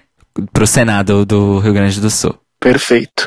Então, eu tenho 36 anos, eu sou pedagogo com especialização em gestão escolar, supervisão e orientação uh, educacional. Eu sou gay, né? Sou militante do movimento LGBT há, há muito tempo. A gente, eu fundei o um movimento uh, organizado aqui na minha cidade, né, em Cruz Alta, aonde eu exerço o segundo mandato de vereador na cidade né? Uh, sou militante de diversas outras causas também e categorias, né? Como funcionário público estadual, milito nos sindicatos professores do estado, sou militante da área da cultura, principalmente na área da cultura popular, onde a gente milita na, na questão da Liga das Escolas de Samba, do Carnaval, enfim. E a minha ligação com a comunidade LGBT é essa, né? Eu sou gay, então é uma ligação de vida, né? É uma luta que faz parte da minha, da minha trajetória de vida em primeiro lugar, não só política, né? Se eu não tivesse exercendo um, um mandato um mandato eletivo, se eu não estivesse na política, eu estaria igual uh, na militância do movimento LGBT. Né? Então eu sempre digo que uh, o movimento LGBT ele é uma militância de vida, né? Então eu acho que a minha ligação com o segmento LGBT é essa. O debate do Senado se deu Na construção da, das candidaturas do partido, quando ainda tínhamos a perspectiva da candidatura própria da Manuela Dávila, né, que é a nossa deputada aqui do Rio Grande do Sul, candidatura à presidência da República. Aí teríamos a candidatura da Abigail ao governo do estado aqui, e eu seria o candidato ao Senado na, nessa chapa, né? Manuela Abigail, Manuela presidente, Abigail governadora, e eu seria o candidato a senador. Com a construção da aliança em torno do projeto do presidente Lula e posteriormente agora do da Manuela vice do Haddad, aqui a gente acabou também se aliando no Rio Grande do Sul com o Partido dos Trabalhadores, né, apoiando o, o candidato Miguel Rosseto ao governo do estado, e a Abigail, que era nossa candidata a governadora, assumiu a tarefa de ser candidata a senadora junto da chapa do senador Paulo Paim. Então eu passei de, de pré-candidato a senadora a candidato a primeiro suplente na chapa da Abigail. E a Abigail eu conheço há muito tempo, né? Desde que eu me filiei ao PCdoB, ela é nossa dirigente partidária, né? É vice-presidente do partido, é uma militante do movimento de mulheres, do movimento também sindical, enfim. E a minha relação com ela era, é uma relação muito próxima. A gente vinha fazendo a campanha, a pré-campanha juntos, né? A pré-campanha majoritária. E temos uma afinidade aí muito boa para caso a, a chapa saia vitoriosa, a gente poder construir um mandato coletivo, um mandato em que os suplentes possam interagir com esse mandato e também né, propor políticas públicas, propor ações, propor debates para o mandato. Legal, Everley. É, a gente sabe que a população trans, né, é dentro da nossa sigla, é a população que mais enfrenta situações de vulnerabilidade social. Né, tanto agressões físicas quanto questões de trabalho, educação. E a gente queria começar já perguntando, por isso ser um assunto tão importante, se existe alguma pauta específica no plano de vocês, né, seu e da Abigail, para a população transgênero e travesti no Brasil. Com certeza, a questão de, de travestis e transexuais, ela tem todo um destaque na parte LGBT do nosso, das nossas propostas, né? A gente tem dez propostas uh, voltadas para a população LGBT. A gente tem um material de campanha específico para a população LGBT.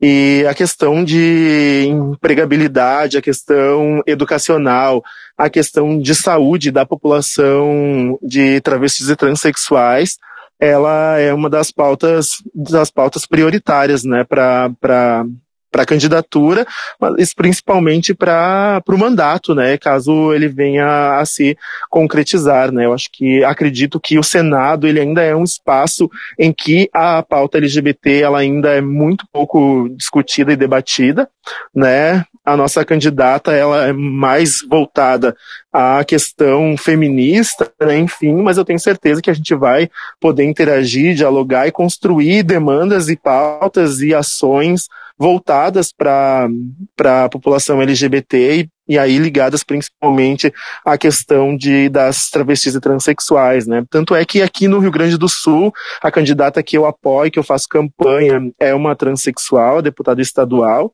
que é a Natasha, né, que é presidente da UNA LGBT aqui do Rio Grande do Sul. E a gente tem toda uma, uma caminhada aqui junto com o movimento de de travestis e transexuais, né? Eu acho que é, acredito que a Abigail é perfeitamente aberta a essa a esse debate e, e a gente vai ter possibilidades concretas com o mandato nosso, né, meu, dela e da Márcia Lucas e com a vitória da, do Haddad e da Manuela, uma possibilidade muito concreta de a gente avançar muito nas políticas que ainda foram tímidas no, nos governos, nossos próprios governos que, que se passaram, né, Lula e Dilma. A campanha da Abigail, ela é bastante focada, justamente como você disse, na presença feminina nas decisões para os rumos do país.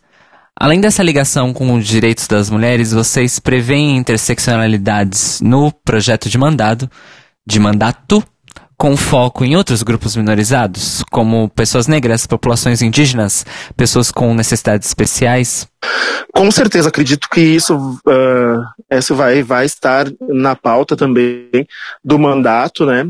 A gente, a, a Abigail foca muito na questão das mulheres, porque a gente ainda tem uma pouca representatividade né, do, da, das mulheres na política, né, uma baixa representatividade das mulheres na política, né, e o debate do Senado também aqui se dá numa disputa entre em que as candidaturas mais bem colocadas hoje nas pesquisas ainda são dos homens, né, então tem sido focado na na estratégia eleitoral, né, se buscar né, essa conscientização das mulheres da importância de se ter uma mulher no Senado, mas não só o fato de ser mulher, mas ser uma mulher que tem uma trajetória de luta, de militância voltada às trabalhadoras e aos trabalhadores, né? E aí nesse viés entra também a, todas essas essas questões que tu colocaste, né? A gente sabe que uh, o preconceito, a discriminação, né, o estigma social, as dificuldades da mulher periférica, da mulher da periferia, da mulher negra, enfim, da mulher indígena, da, da pessoa com deficiência, enfim, ela acaba né, é, demandando de mais políticas públicas, de mais necessidades. Né? Abigail uh, foca muito na questão do debate da, da questão das mulheres que acabam não tendo como voltar ao mercado de trabalho depois que tem o filho, porque o Estado não garante uh, o, o acesso à educação infantil, à creche, né, à escola de tempo integral, enfim. Né, é todo um, um, um, um debate que se coloca mas que todas essas pautas elas estão uh, direta, indiretamente e muitas vezes diretamente ligadas, né? Porque a gente sabe que uh, as mulheres que que mais sofrem são as mulheres negras da periferia, né? E aí, se tu fizer um, um, se tu fizer do ponto de vista do recorte de classe, tu vê também que a pessoa com deficiência que mais sofre também é a pessoa com deficiência que é da periferia, que é, né, que não detém as condições econômicas favoráveis, né? Então, eu tenho, tenho certeza que Uh, transversalmente todos esses temas vão estar ligados ao mandato, né? Mas a gente tem focado na campanha nessa estratégia de disputar o voto feminino, né? Para mostrar que as mulheres ainda têm baixa representatividade na política, né? E para mostrar que hoje as candidaturas tradicionais que lideram a disputa ao Senado no Rio Grande do Sul são candidaturas né, de homens e muitos deles figuras tradicionais da política, né, que já foram deputados, que já foram senadores, né, e que muito pouco contribuíram para as transformações sociais que a gente precisa. É, no questão do âmbito do enfrentamento às mais diversas discriminações sofridas pela população LGBT, vocês têm alguma ideia no âmbito das leis de como enfrentar isso? Seja de discriminações né, das mais simbólicas e cotidianas que a gente está infelizmente acostumado, até a questão de violência mesmo e acesso a trabalho, educação? Olha, não tem como a gente não está hum, ligado diretamente ao projeto de, de criminalização da LGBTfobia, né? Eu acho que esse, esse projeto ele tem que estar tá no norte, né, do, da, da, nossa articulação política enquanto mandato de, de senador, né, enquanto pautar esse projeto novamente, enquanto colocar ele novamente a tramitar nas comissões e enquanto articulação de governo, né. Acho que se o governo for um governo aliado, a gente precisa né, usar a força do governo para colocar esse, esse, esse projeto em debate e priorizar a aprovação desse projeto. Acredito que esse hoje seja o projeto de lei mais importante para o movimento LGBT, né, que é o projeto que criminaliza a LGBTfobia, né, até para que a gente possa ter melhores uh, melhores políticas de enfrentamento aos crimes de ódio, né, uh, relacionados à população LGBT, para que a gente possa ter dados oficiais né, uh, sobre esses, esses crimes, né, para que a gente possa ter um enfrentamento maior nesse sentido, né. Eu acho que outras políticas são importantes, mas que aí não seriam projetos de lei, né, mas que, que carecem também do apoio legislativo e que debate que passa pelo Senado também, que são projetos voltados na, na área educacional, que são projetos na área do Ministério do Trabalho, enfim, né, que, que sejam profissionalizantes para a população de travestis e transexuais, né, que trabalhem a questão da, do preconceito, da discriminação, e uma educação para a paz e para o respeito à cidadania e para o respeito à diversidade nas escolas, enfim, né? Acho que a gente já tem bons exemplos, né, de, do próprio governo Haddad em São Paulo, né, de que, por exemplo, transcidadania, né, um ótimo exemplo a ser levado para o país inteiro.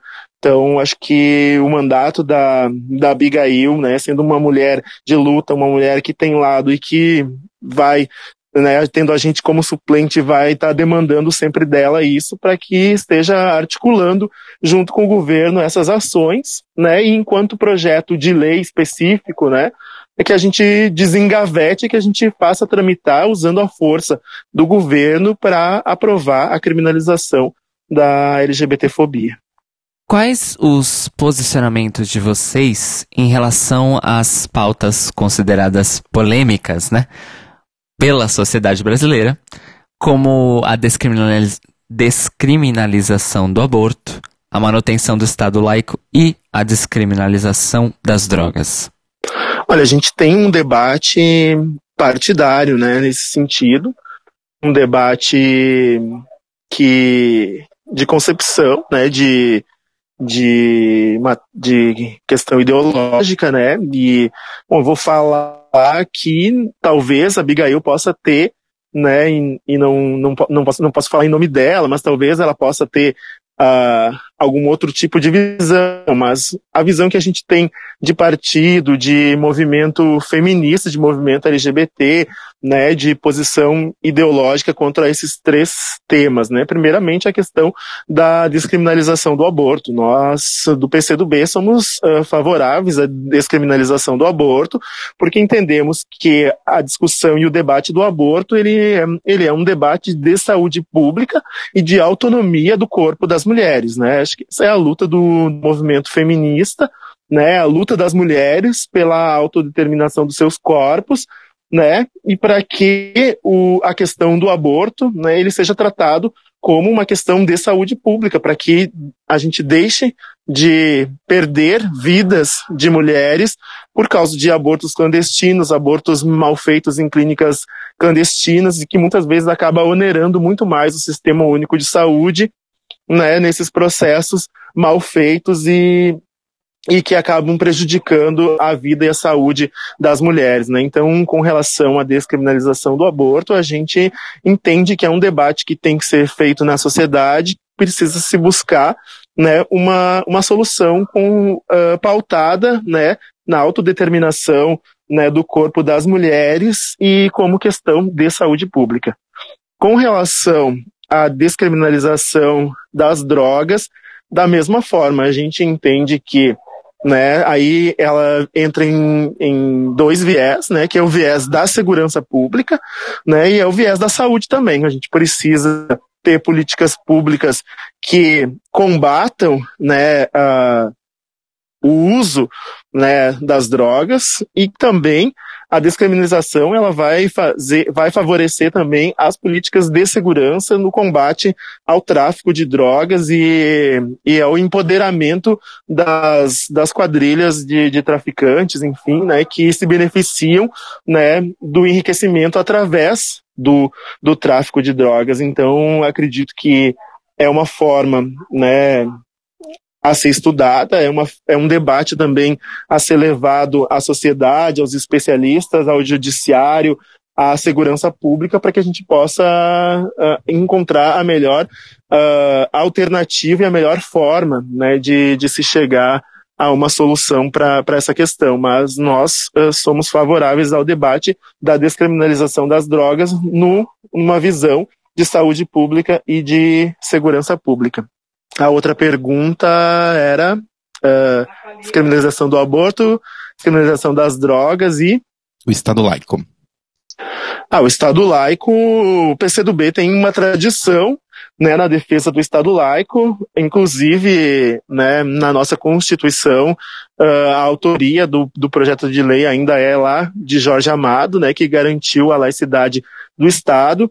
Nós defendemos uh, e somos uh, profundos defensores dessa questão da laicidade do Estado, de que o Estado não pode professar nenhum tipo de crença e principalmente que as religiões não interfiram, né, na, nas regras e na, e na vida do Estado, né, e, e é isso que a gente hoje acaba presenciando muito fortemente através das bancadas evangélicas, né, que confundem as suas visões religiosos com a visão da organização social né, e, da, e das questões que permeiam a nossa própria Constituição Federal. Né? Então, nós defendemos a laicidade do Estado e precisamos encontrar mecanismos para fortalecer a laicidade do Estado e para minimizar a atuação de grupos que uh, hoje estão organizados a combater essa laicidade, tentando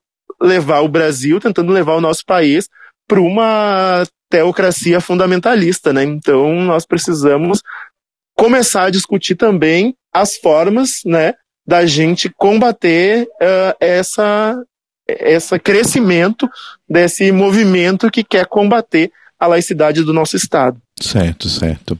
É, e Everley, quais são as propostas de vocês para as áreas de cultura e de educação?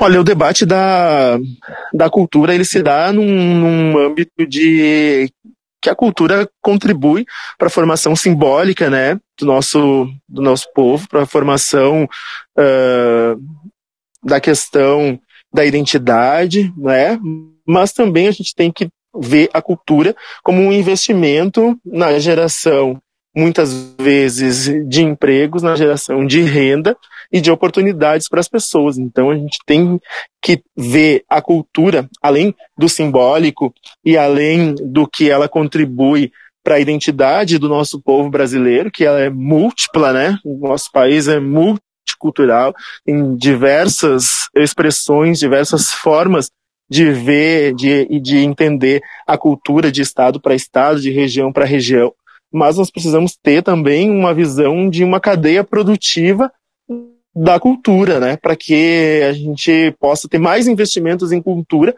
pensando no retorno também que a cultura dá no sentido da geração de emprego, renda e oportunidade povo, né? Então acho que não tem como não estar uh, vinculado a um mandato que vai pensar no, numa política de desenvolvimento nacional e de uma forma de, de transformação da sociedade, né, que não seja, que não dialogue com os agentes culturais, com os movimentos culturais e com o investimento em cultura no nosso país. Educação em si, eu sou militante da, da área educacional, Abigail também é psicopedagoga, né, também é da área da educação, e educação também uh, é import, vai ser importante para para o nosso debate, para o debate do mandato, na questão da valorização do professor, né, da gente repensar também uh, o currículo escolar, da gente repensar formas como, como a gente tem a organização hoje da escola na nossa sociedade, né? E de que forma a gente pode criar um, uma escola moderna, acolhedora, uma escola que receba os alunos de, de uma forma que os alunos se sintam mais, como eu posso dizer, desafiados a, ao construção do conhecimento, né? Hoje a gente pode presenciar que a escola ela ainda é a mesma escola do século passado, quando a tecnologia está à disposição do aluno, né? Quando o mundo está na palma da mão do aluno através da, da internet, através smartphones, através, enfim, né, dos computadores. E o professor, muitas vezes, desvalorizado, despreparado e desmotivado né, para trabalhar com toda essa realidade que vem da sociedade, né? Então a gente precisa aprofundar esse debate aí na questão da valorização do professor na formação continuada e no pensamento de um novo currículo para essa escola do futuro que a gente pretende construir para um país melhor que a gente pretende, né? A gente que está na política, uh, pelo menos tem que deixar um legado de um, de um pensar em deixar um legado de um país melhor. Everley, a gente viu através do seu canal do YouTube que durante o seu mandato como vereador, a, a rede social foi uma grande ferramenta usada por você para disseminar suas ideias, interagir com os eleitores e responder a críticas. Como é que vocês pretendem é, levar essa sua experiência de trabalho como uma comunicação mais dinâmica para o Senado Federal? Exatamente, acho que é, é, muito importante essa questão da, hoje da, das tecnologias, né, do acesso à informação através da internet.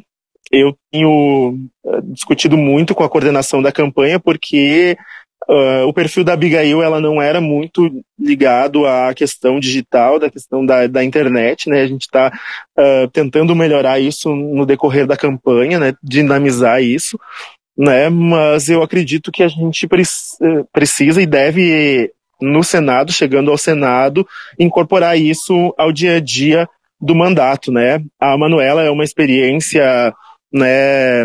Uma ótima experiência e uma ótima, uma ótimo exemplo para a gente de, de como dialogar através das redes sociais. Eu me inspiro muito nela para para essa tarefa do meu do meu mandato, né? Que é você uh, fazer com que as pessoas se interessem mais em, em saber da política, né? E, e conhecer o teu trabalho também, apresentar o teu trabalho, dialogar com, com a sociedade através das redes sociais, né? Uma forma mais fácil, né, de você chegar e ter acesso ao eleitor, né, apresentar um projeto, debater, enfim, né, eu utilizo o, a gente tem, por exemplo, meu mandato de vereador tem grupo de WhatsApp, tem um número exclusivo de WhatsApp para para a comunidade interagir com o mandato. A gente faz a gente faz vídeos tanto para a página do Facebook como para o meu Facebook, os, os, meus Facebooks, não página, né, mas os perfis sociais, enfim, e também a gente utiliza o canal do YouTube, né. Eu acho que me acredito que é fundamental para a gente caso Abigail chegue ao Senado e a gente conquiste esse mandato, nessa construção coletiva do mandato, tentar inserir aí na, na agenda da Abigail e essa, essa forma de, essa metodologia de trabalho também de de estar tá dialogando com o eleitor, tá dialogando com o cidadão e a cidadã através das, das redes sociais, né? Que é uma forma mais fácil de dar o feedback do seu trabalho e também de conhecer as demandas da sociedade. É, agora uma pergunta um pouco mais complexa, até para a gente explicar também pro, né, repetindo para os nossos ouvintes. Você está como suplente, né, da Abigail, você não é o, o, cabeça de chapa, digamos assim.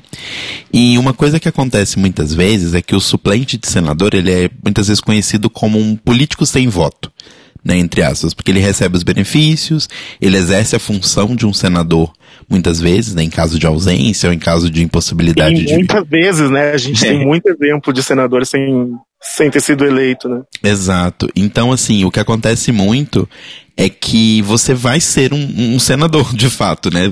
A Abigail sendo eleita.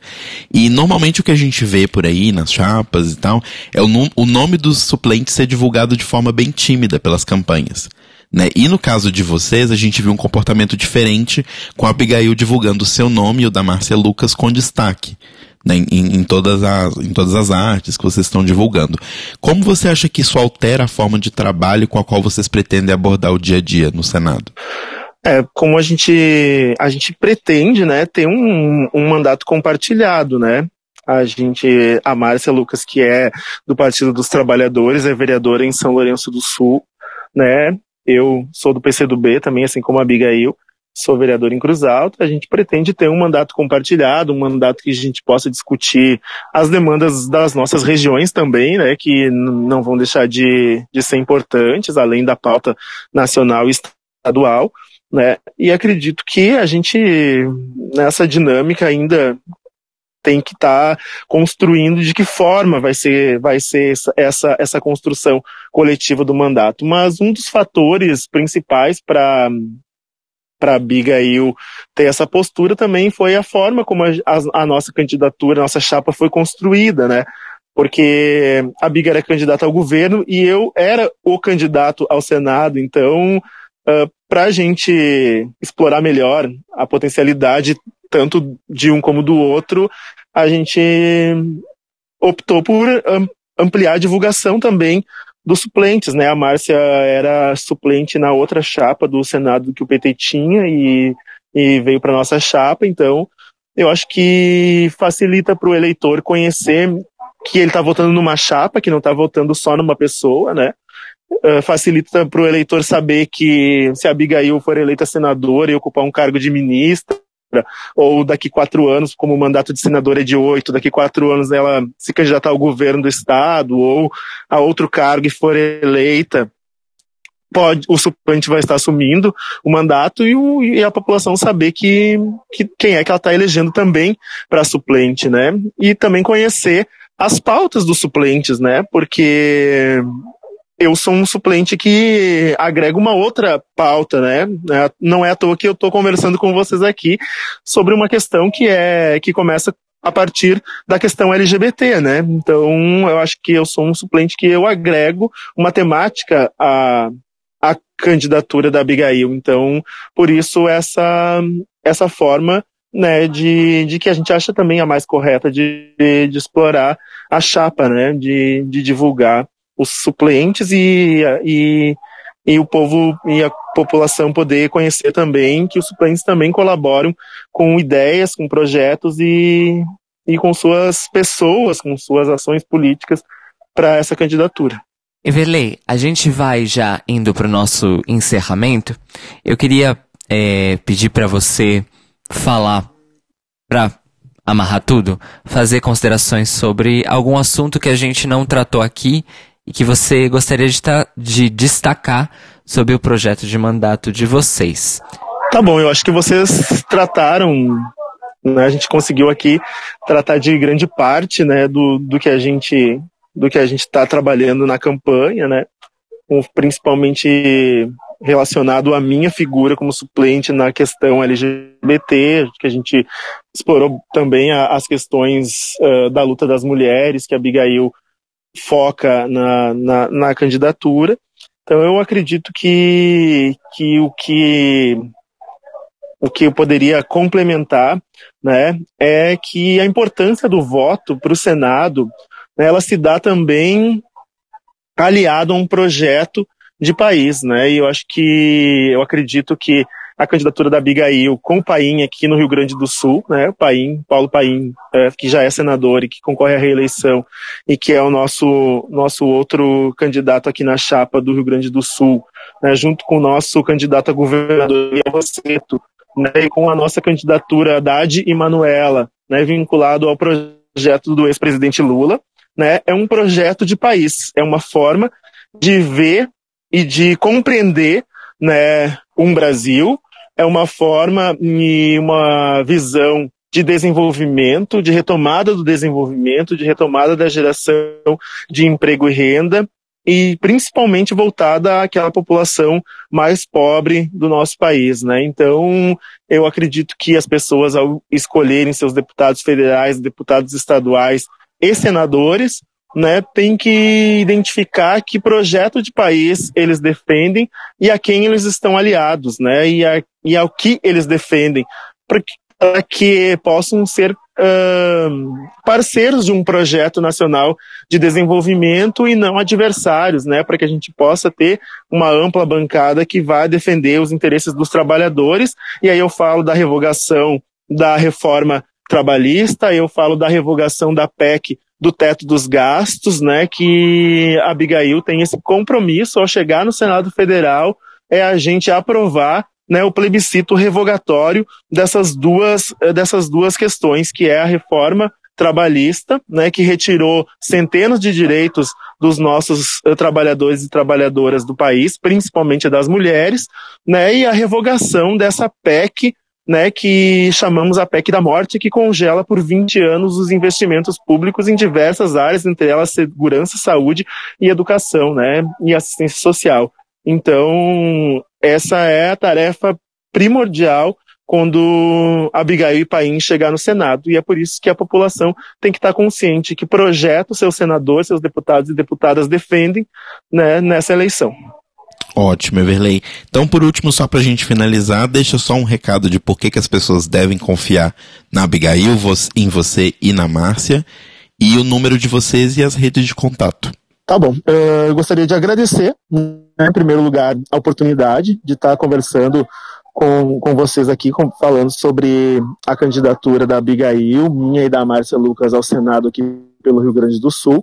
O nosso número é 651 651.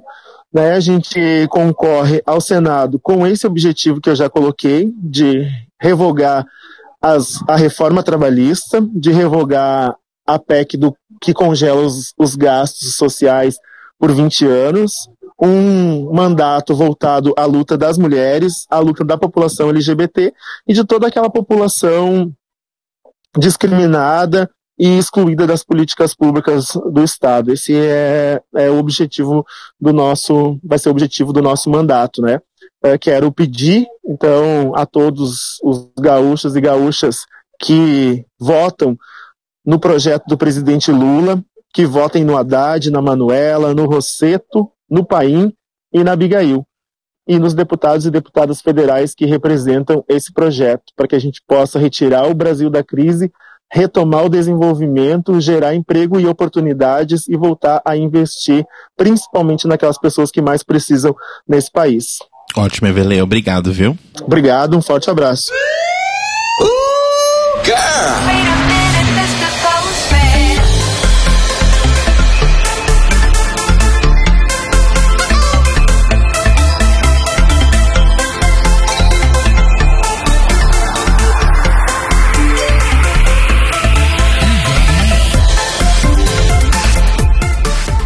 Então, anjinhos, essas foram as nossas entrevistas de hoje.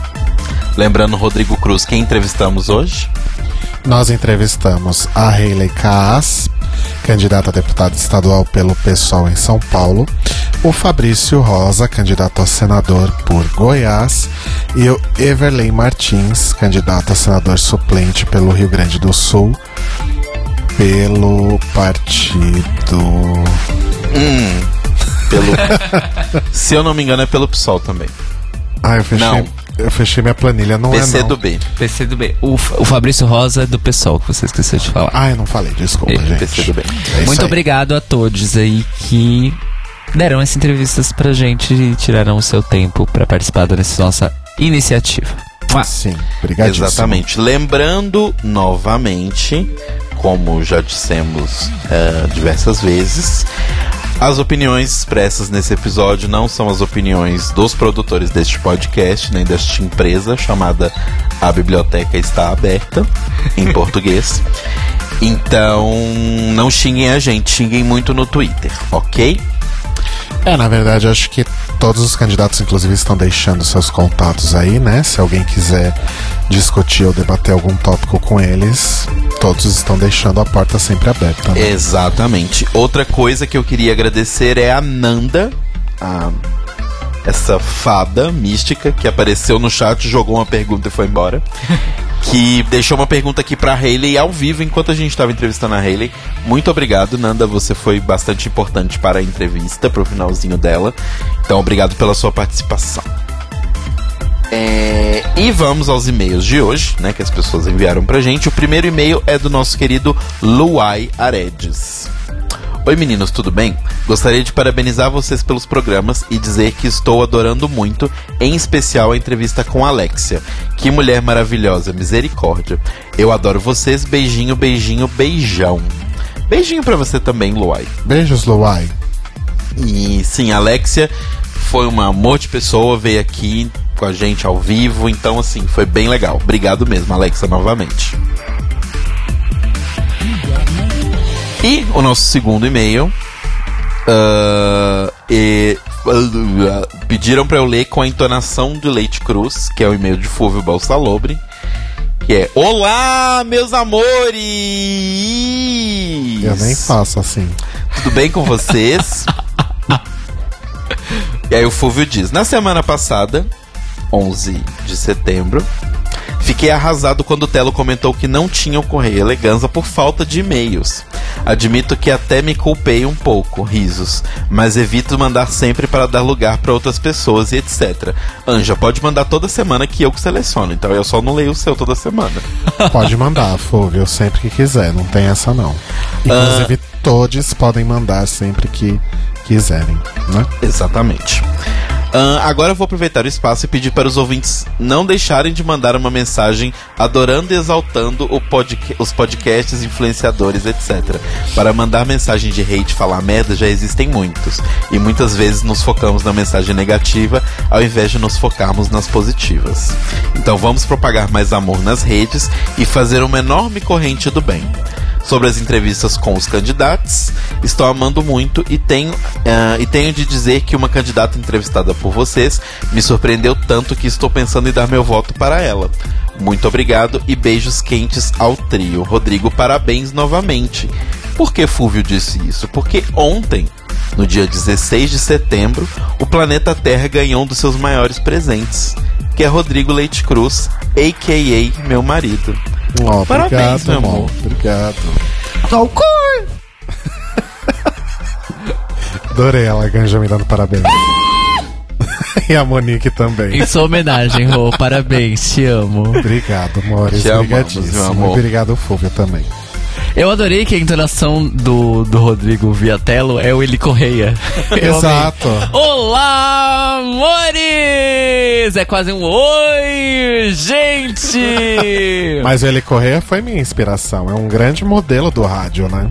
Exatamente. E eu fiquei tão chocado porque eu fiquei sabendo pela Gisele, que é a minha amiga querida que, que limpa aqui em casa, que o Eli Correia ainda existe, faz rádio. Opa!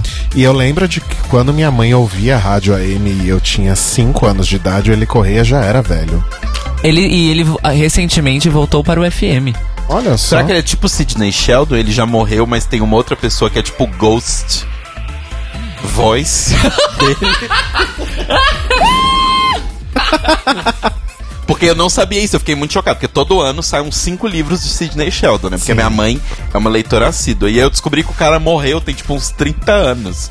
Mas as pessoas continuam escrevendo sob a marca Sidney Sheldon. Sheldon. E tem tipo cinco autores conhecidos, são autores de certa forma tem um certo renome, que são os Sidney Sheldon 5. Você sabe com quem que isso vai acontecer também, né? Sou... George R. R. Martin. Não só ele, né, Anjo? O Romero Brito também vai. ele vai morrer e ser substituído. Isso já acontece em um caso muito famoso, que é o filho de um certo escritor aí que escreve pro Do pai e Tolkien? fala que é do pai, que tava guardado. Ai, nossa, achei numa gaveta. o filho do Tolkien? Tem esses, né? Viado. Eu não falei nomes. Pode falar, não. É o próprio, é ele mesmo. É óbvio Mas que- o, o Romero Brito já tem tanto hip-off que, que ele já podia Então, morrer já. Então, mas eu tenho uma Que coisa. horror! Não é uma questão de hip-hop. Ele literalmente tem pessoas que trabalham pra ele pra fazer artes pra ele. Que ele faz. Sim, gente. É literalmente Ah, isso. mas é, Mas tem os É hip-offs. uma- é uma é uma coisa gráfica, é Exato, é uma linha de produção. Mas tem mesmo. os hip-offs também. Tipo, você vai lá. Ah, na- claro que tem. Tipo aquela camiseta da. Não, gente, aqui, ó, peraí, peraí. Eu, eu, preciso, eu preciso de um momento aqui que eu preciso. Da Dida Ritz. Vai parecer que eu, vai parecer que eu tô defendendo o Romero Brito, mas eu não estou. Mas só pra explicar o processo. Aham. Fo- Foda esses e-mails, vai, vamos conversar. Não, os e-mails já acabaram, era isso. Mas só pra explicar o processo, o Romero Brito faz uma arte lá dele, né? Cria um quadro. Aí o quadro, se todo mundo gostar, etc, etc, se o próprio Romero Brito gostar, blá blá blá, blá e os acionistas, porque eu acho que tem acionistas na Os marca dele. acionistas. A Os estampa é. acionistas estão Escuta chegando. o que eu tô falando, para de me interromper. Estão chegando os acionistas. Então, continuando. Aí, pegam esse quadro que ele fez, levam pro birô de designers que trabalham pra ele, eles vetorizam essa arte que ele criou, e a partir dessa vetorização é feito as malas e camiseta da Dida Ritz e todo o resto. Então. As pessoas reproduzem teoricamente quadros que ele criou inicialmente, ou pelo menos elementos que ele criou e aí misturou elementos de um quadro com o outro, etc, etc, etc. Uma vez no aeroporto eu vi uma moça com um vestido do Romero Brito e uma mala do Romero Brito. Ainda bem que eram estampas diferentes, né? Porque se fossem iguais, ia ser um pouco mais bizarro ainda. Não? Sim. Na verdade, assim, eu tenho pra mim que daqui a alguns anos. Daqui a alguns anos, quando. Porque assim, a gente tá na volta do kit, aí o kit vai cair. E aí ele vai voltar de novo daqui a uns anos. Se Romero Brito ainda não estiver na. na ativa, que eu acho difícil, mas. Se ele não estiver na ativa, com certeza ele vai estar nesse revival e vai ser ressignificado. Escuta o que eu tô falando. Eu acho que Romero Brito tá muito pra pop art. A louca. Olha, sim, Eu, eu, eu acho realmente que é isso aí mesmo. Sim. Gente, eh, lembrando, sempre que a gente fala que acho que Caio Braga concorda comigo, acho que Rodrigo também, mas Caio eu tenho certeza. Se é bom ou se é ruim, não importa, é arte. Exatamente. Don't E é touch. cultura. concordo. E é cultura. E don't touch. Exatamente. Don't touch it, certo. Mas isso foi meio que uma digressão, porque o Fúvio deixou um outro comentário rapidinho que ele amou quando a gente ficou conversando episódio passado sem pauta. Olha É que só. foi a gente conversando novamente sem pauta. E ele sugere que depois que acabarem as entrevistas, pra gente fazer um podcast sem pauta. Então, a ideia do tema livre, ela está tendo uma boa aderência entre os nossos ouvintes. Podemos posso, posso fazer. jogar uma pesquisa pros ouvintes? Ah, pode. Vou jogar, vocês não sabem o que é. Não, joga. O que os ouvintes escolherem. Vai, Quem Rodrigo. sabe faz ao vivo, mas... Oi! Ouvintes, a nossa série, até pra, pra deixar esse serviço também, a nossa série de entrevistas com os candidatos vai até o dia 1 de outubro, né? Que é a semana aí anterior ao dia de ir na urna votar para o, o primeiro turno, né? Então, dia 1 de outubro, segunda-feira, é a nossa última série de entrevistas. Aí no dia 7 a gente faz um balanço. Dia 8. Dia 8, isso. Dia 7 é o, é o dia da votação em si. Dia 8 a gente vai fazer um balanço de, do que ocorreu no primeiro turno, né? Talvez estejamos chorando aqui. e na semana seguinte, 8 com 7, 15, a gente volta à nossa programação considerada normal. O que vocês querem neste programa do dia 15 de outubro? Vocês querem o que a gente tinha pensado em fazer, que é RuPaul's Drag Race, quinta temporada, a retrospectiva, Que vocês tanto aguardavam e pediam. né? Que a gente faz. Essas a gente faz basicamente uma ou duas por ano só. Ou vocês preferem o programa de pauta livre? Opinem se vocês querem RuPaul's Drag Race Season 5 ou a gente falando Sobre o que der na telha. um fluxo de besteira incontrolável. E, de gente, é pra horas. escolher um dos dois. Não dá pra gente ficar quatro horas aqui, infelizmente. É, é, o vazamento de chorume é incontrolável, é o nome do, do episódio. Incalculável, desculpa. Bom, esses foram. final? Oh, não, pera. Redes, né? Desculpa. Esses foram os e-mails rapidinhos. Se você quiser fazer uma transição pro final, eu falo tudo no final. Então tá, vamos lá.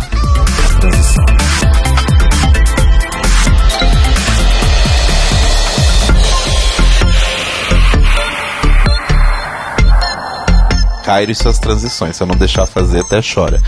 Mas, se você quiser mandar um e-mail É pra tudo gente. que sobrou pra ele, coitado. e comentar com a gente o que, que você né, acha dessas entrevistas, o que você acha da gente fazer uma pauta livre, o que você acha da gente enquanto seres humanos, enquanto pessoas pensantes.